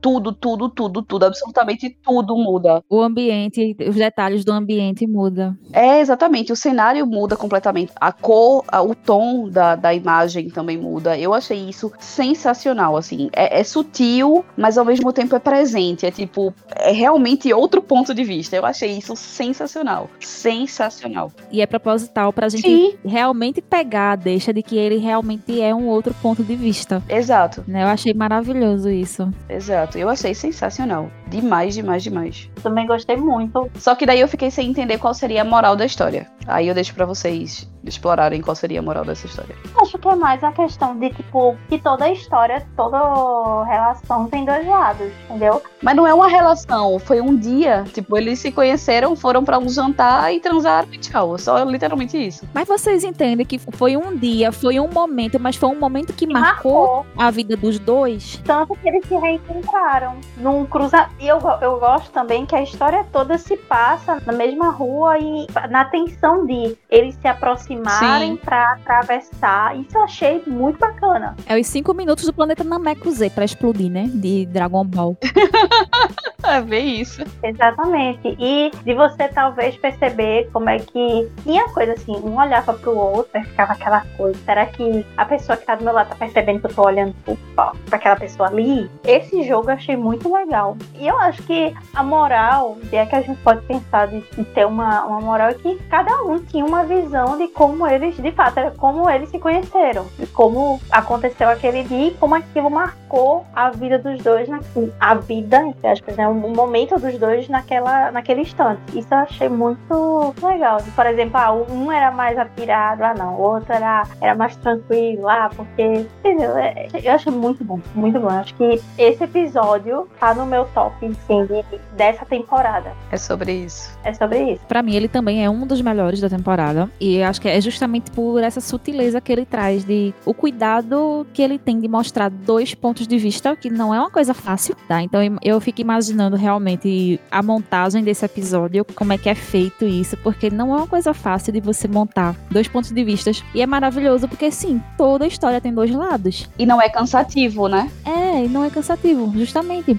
É fato, você tá ali, por exemplo, eu tô aqui, tô te contando minha história, mas eu tô te contando a minha história, o meu lado da história. Tu for ouvir a mesma história do outro lado da pessoa, tu vai escutar o ponto de vista da outra pessoa, sabe? Então, é muito sobre isso, sabe? Então, nesse episódio, eu não consegui pensar assim, dizer, ah, fulaninho foi escroto. Eu não lembro nem o nome do menino, mas enfim, ah, o, o carinha foi escroto, o carinha não, não se importou, não ofereceu ajuda, por exemplo. Não, ele ofereceu ajuda, né? Mas como é que ele entendeu que foi esse oferecimento de ajuda? Ele tentou dar o suporte do jeito dele, sabe? Então, Pra ele, quem ofereceu, ele foi sutil, mas pra quem recebeu, foi como se fosse um avalanche de coisa de tipo, bicho, a gente nem se conhece, tu tá querendo se meter tanto assim na minha vida, né? É, isso. E tipo, o cara dizer assim, calma, é, é- tem muita coisa na minha cabeça, eu preciso ficar sozinho. Como é que você diz pro outro que naquele momento você quer ficar sozinho, é melhor você ficar só e ele precisa ir embora? E pra quem recebe a informação de que A gente, a gente acabou de transar aqui, tchau. é, sabe? Então, eu achei muito sutil o episódio mostrar isso dos dois lados, porque você consegue ter empatia pelos dois personagens, sabe? Eu não consegui ter raiva de nenhum dos dois, eu, eu entendi perfeitamente a visão de um e de outro. Nós, como pessoas, seres humanos, nós temos entendimentos diferentes e visões diferentes. Porque se você falar a mesma coisa aqui, agora, eu vou entender do meu jeito, a Mari Brita vai entender do jeito dela. E não necessariamente a gente vai entender a mesma coisa.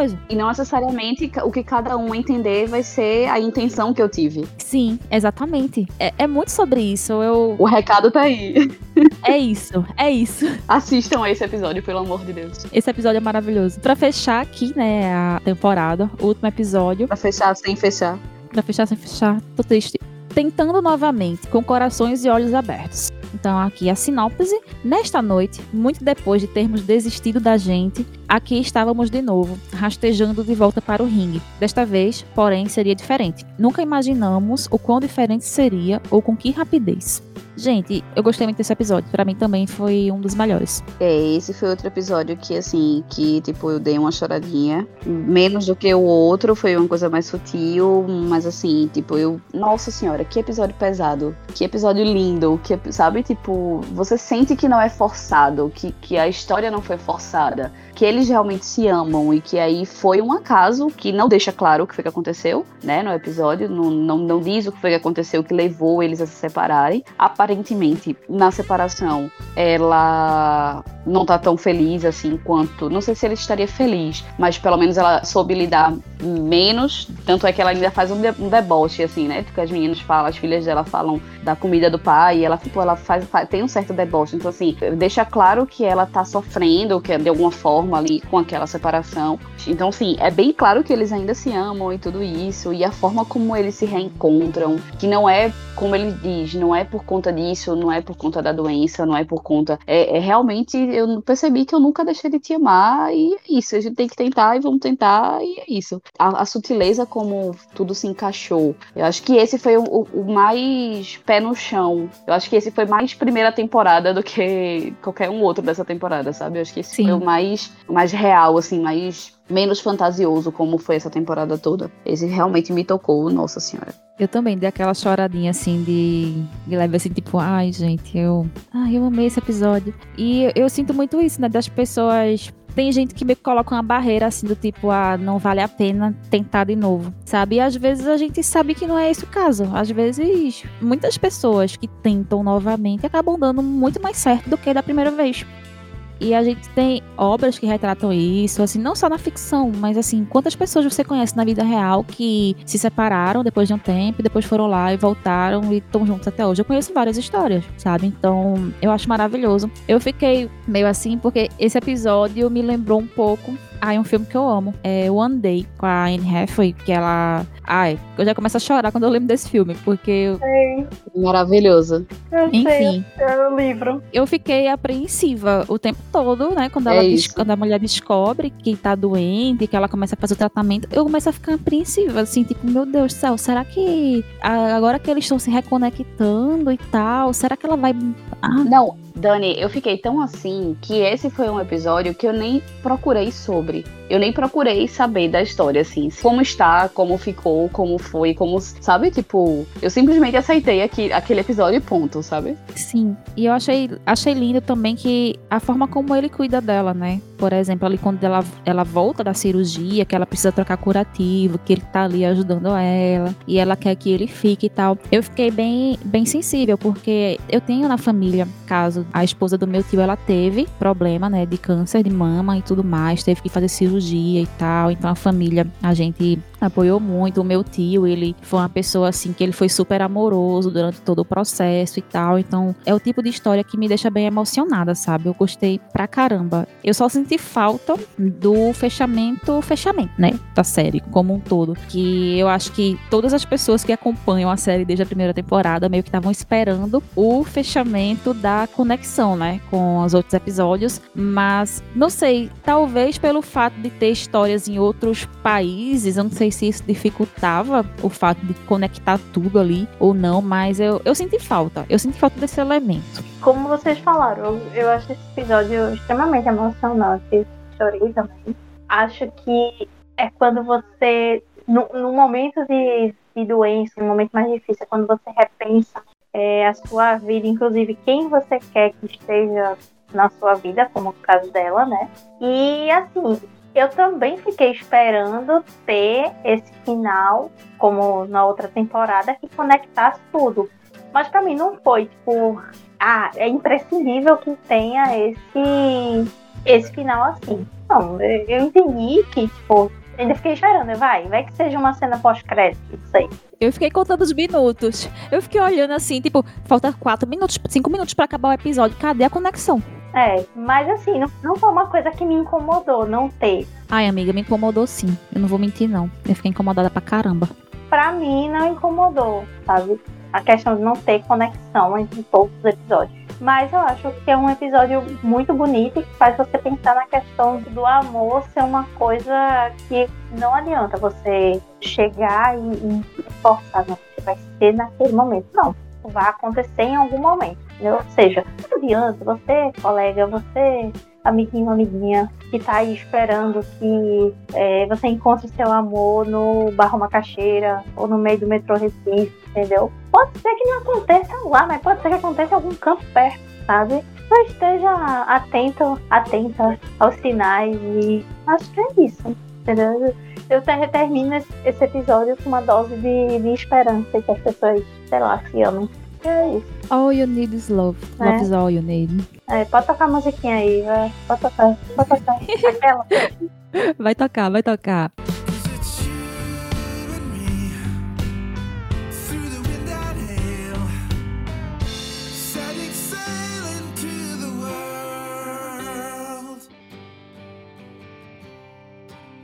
Então, eu acho que pra gente concluir aqui, né, a gente fechar esse episódio, eu acho que a gente já falou lá no começo que foi unânime que a primeira temporada é melhor do que a segunda, né? Acho, assim, apesar que houveram assim episódios que nós gostamos bastante, mas não chegou aos pés da primeira. Eu estou feliz que não teve nenhum episódio nível pai. Graças a. Teve só um teste. Não, não chegou lá, não foi nem pra tanto. Tô brincando. Chega, Pelo amor, não chega. Não, nem perto. Não, nem perto, gente. Mas é isso. É, acho que eu não preciso nem perguntar, né? A gente já sabe que a resposta é meio que unânime, a gente já sabe. Mas aí, vocês têm alguma observação, assim, de modo geral, sobre a temporada que vocês queiram fazer pra finalizar? Vocês têm alguma nota que vocês gostariam de dar, ou algo assim do tipo? Eu acho assim, na verdade eu nem colocaria como a, segu- a primeira temporada foi melhor do que a primeira. É, inclusive, pegando um gancho numa coisa que a minha Xará falou lá no começo, que é se a gente pudesse inverter as temporadas, talvez a segunda temporada, sendo a primeira, funcionasse muito melhor. Porque assim, o problema, pra mim, como eu disse, o problema da segunda temporada foi a expectativa da segunda temporada baseada na primeira temporada. E aí elas foram completamente diferentes. Mas teve episódios muito interessantes, muito bonitos, histórias bem trabalhadas. Foi mais viajado, foi mais, mais louco, assim, perder, assim, saiu um pouco do chão, mas não necessariamente num sentido tão negativo da coisa. Mas sem dúvida nenhuma, assim, se hoje eu fosse parar e dizer assim, ah, eu quero rever Modern Love, eu reveria a primeira temporada e não a segunda, ou só veria novamente alguns episódios da segunda e não ela completa. É, e assim, se fosse pra dar alguma nota, sei lá, eu acho que comparando a primeira com a segunda temporada, a primeira temporada seria um 8, a segunda temporada seria um 5,5, 6. Acho que talvez um 6, 6, por aí. Uns dois pontinhos de diferença por conta dessa, dessa expectativa que eu criei e que não foi atingida, que é culpa minha, claro, mas a nota quem dá sou eu, então é isso aí. É, caiu bastante. De 8 pra 6. É, dois pontinhos só. Dos pontinhos ali na média. E você, Mari Brita, o que, é que você tem a dizer? Mas é, eu concordo com o que Mari falou. É, agora sim, eu sou mais bondosa com relação às notas, tá? Pô, no, no meu ranking Mari Brita, é, eu acho que a primeira temporada eu daria um 9, sabe? Eu tiro um ponto pelo episódio do pai. Por mim, poderia tacar esse episódio no fogo e, e ser um, um delírio coletivo da gente.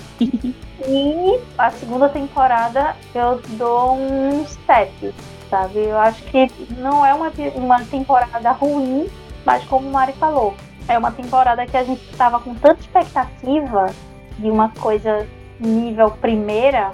Ela não, não, não é ruim, mas eu acho que falta coisa, sabe? Mas eu, eu gostei, eu acho que é uma boa série. Não, não deixou de ser uma série ruim ou que teve grandes erros nessa segunda temporada. E acho que- não sei, agu- aguardo uma terceira temporada. Não sei. Era até uma coisa que eu ia questionar, né? Porque até o momento da gravação não foi anunciada a renovação. Nem cancelamento. É, e nem cancelamento. Mas o que eu achei estranho, porque o da primeira temporada, eles anunciaram a renovação, assim, com uma semana de lançamento, já tinha renovação. E nessa, não sei o que aconteceu, que ainda não anunciaram, né? Então, gente, vocês que estão ouvindo até o presente momento, não foi anunciado, tá? Eu não sei se depois, quando vocês estão ouvindo, se já saiu alguma notícia, tá? Então, é, a gente espera renovação, né? A gente quer ver mais histórias do tipo. Sim. Queremos renovação? Sim, queremos renovação e fica a dica pra Prime Video que a gente pode sim re- repetir atores e atrizes, tá? Sim, podem dar desfechos, né? Assim, trazer continuações aí. Queremos saber o que aconteceu com a Anne Hathaway no, no episódio. Sim. Queremos o desfecho do episódio do Kit Harington. Então, Jeff É. Bezos, economiza aí o dinheiro do espaço e investe aí no- na nova temporada. É isso. É isso. É, eu meio que concordo com as notas da Mari Brita. Aí eu concordo com o que vocês falaram em relação à temporada, a questão da expectativa que a Mari Lins falou também. Faço minhas palavras dela. Em relação à nota, eu vou ser menos exigente e vou copiar aqui a, a Mari Brita, porque eu também acho que a primeira temporada ela é um, um 9. Ela para mim só não é 10 por causa do, do episódio do pai, do, aquele delírio coletivo. Essa segunda temporada, né, devido a tudo isso que a gente já falou aqui ao longo dos episódios, teve a questão do ritmo que, que eu achei que foi um pouco prejudicado. Algumas histórias tiveram realmente alguns elementos ali que são muito fantasiosos para a proposta que eles trouxeram na primeira temporada. É, devido a essa quebra mesmo, eu daria um 7 para essa segunda temporada. Ela não é uma temporada ruim, tá? Mas ela tá um pouquinho longe da primeira. Então eu também concordo com a questão de que se, a, se essa segunda temporada fosse a primeira, talvez a gente sofresse menos a questão da expectativa. Ou talvez até que eu nem gostasse tanto dela, para falar a verdade. Talvez fosse uma coisa que eu nem ficasse tão ansiosa para assistir. Mas não tem como negar que a primeira temporada ela é sensacional, velho. Assim, mas continuo recomendando, tá? Assim, barra obrigando as pessoas a assistirem. Eu vou continuar dando carteirada assim, de mandar o link da, do texto que eu escrevi. Eu vou continuar indicando o, o podcast. A série é maravilhosa, assistam. É isso, meninas. Muito obrigada a vocês pela presença. Eu amei fazer esse episódio com vocês. Eu amei reunir o Mariverso. eu tô realmente bem, bem contente, né, com a participação de vocês. Esse momento é de vocês, para vocês é, se despedirem, mandarem um jabá, falarem o que vocês quiserem. E é isso.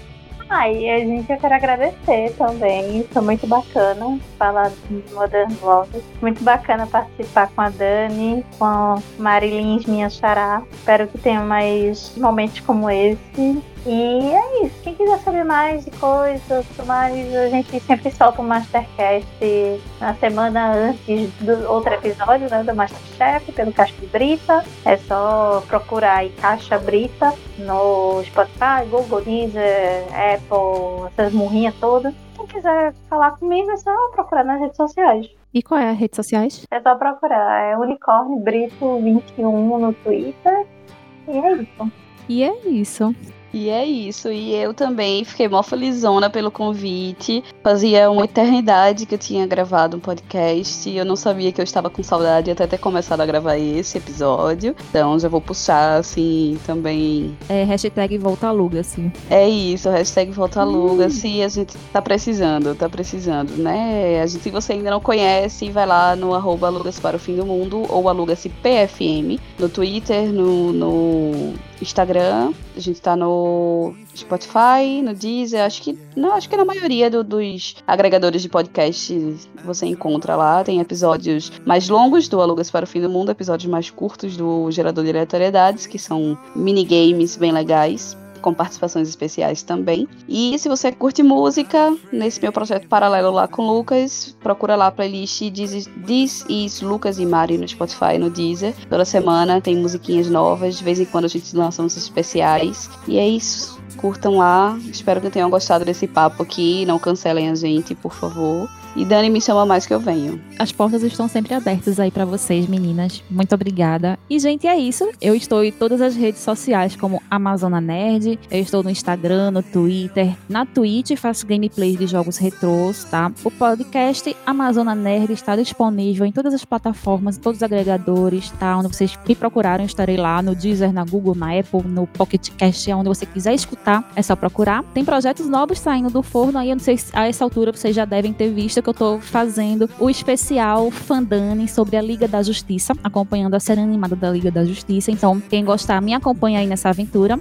Para vocês que acompanham o meu trabalho, eu só tenho a agradecer, né? Vocês que estão ouvindo até aqui, só para lembrar vocês mais uma vez para deixarem seu feedback, porque é muito importante, né, pra gente saber como é que o conteúdo tá chegando a vocês. Então, me marquem nas redes sociais quando estiver ouvindo, manda aquele feedback, fala comigo aí. E também, né, para deixar aqui registrado o agradecimento especial ao Marcos, ao Mark Close, assinante lá do meu PicPay. E aproveitando aí a oportunidade para lembrar vocês que eu estou no PicPay. Então, apoiem esse projeto assinando lá no PicPay, que eu tenho planos marotos a partir de cinco reais. Planos que cabem aí em todos os bolsos e com diversos benefícios. Dentre eles, receber o episódio com antecedência. Imagina só, você escutar este episódio antes do lançamento para o público geral. Maravilhoso, né? O Marcos já recebe. E você também pode receber. E é isso, gente. Beijos e tchau.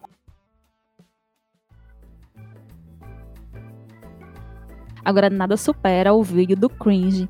Guilherme, nada. Nada. Guilherme.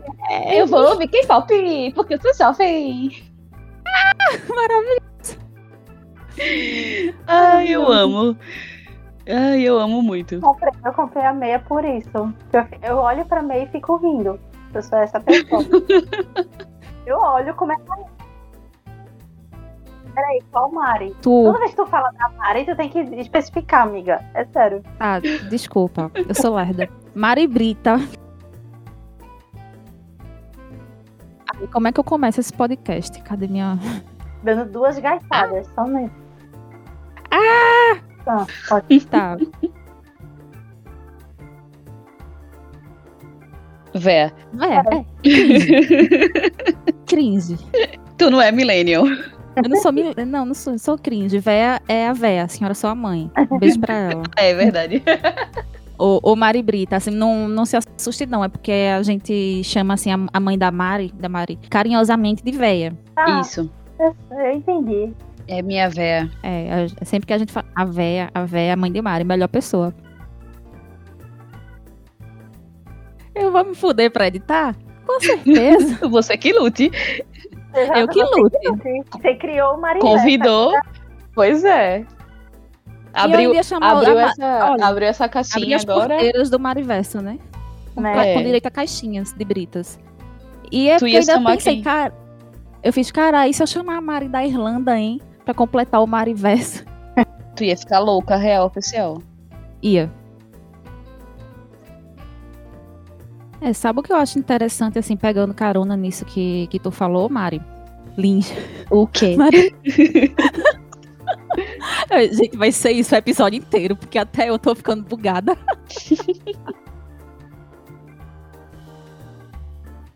Estou emocionada e não vou dizer por onde. Falou em Chris Evans, eu já me emociono. essa, Eu essa mulher vai um pouco dela. Eu não prometi, não coloque palavras na minha boca. Volta aí, escuta aí que eu falei. Se eu não me engano. Dani, Dani, Dani se revolta com falso, falso podcast do Chris Evans. Entendam, tá?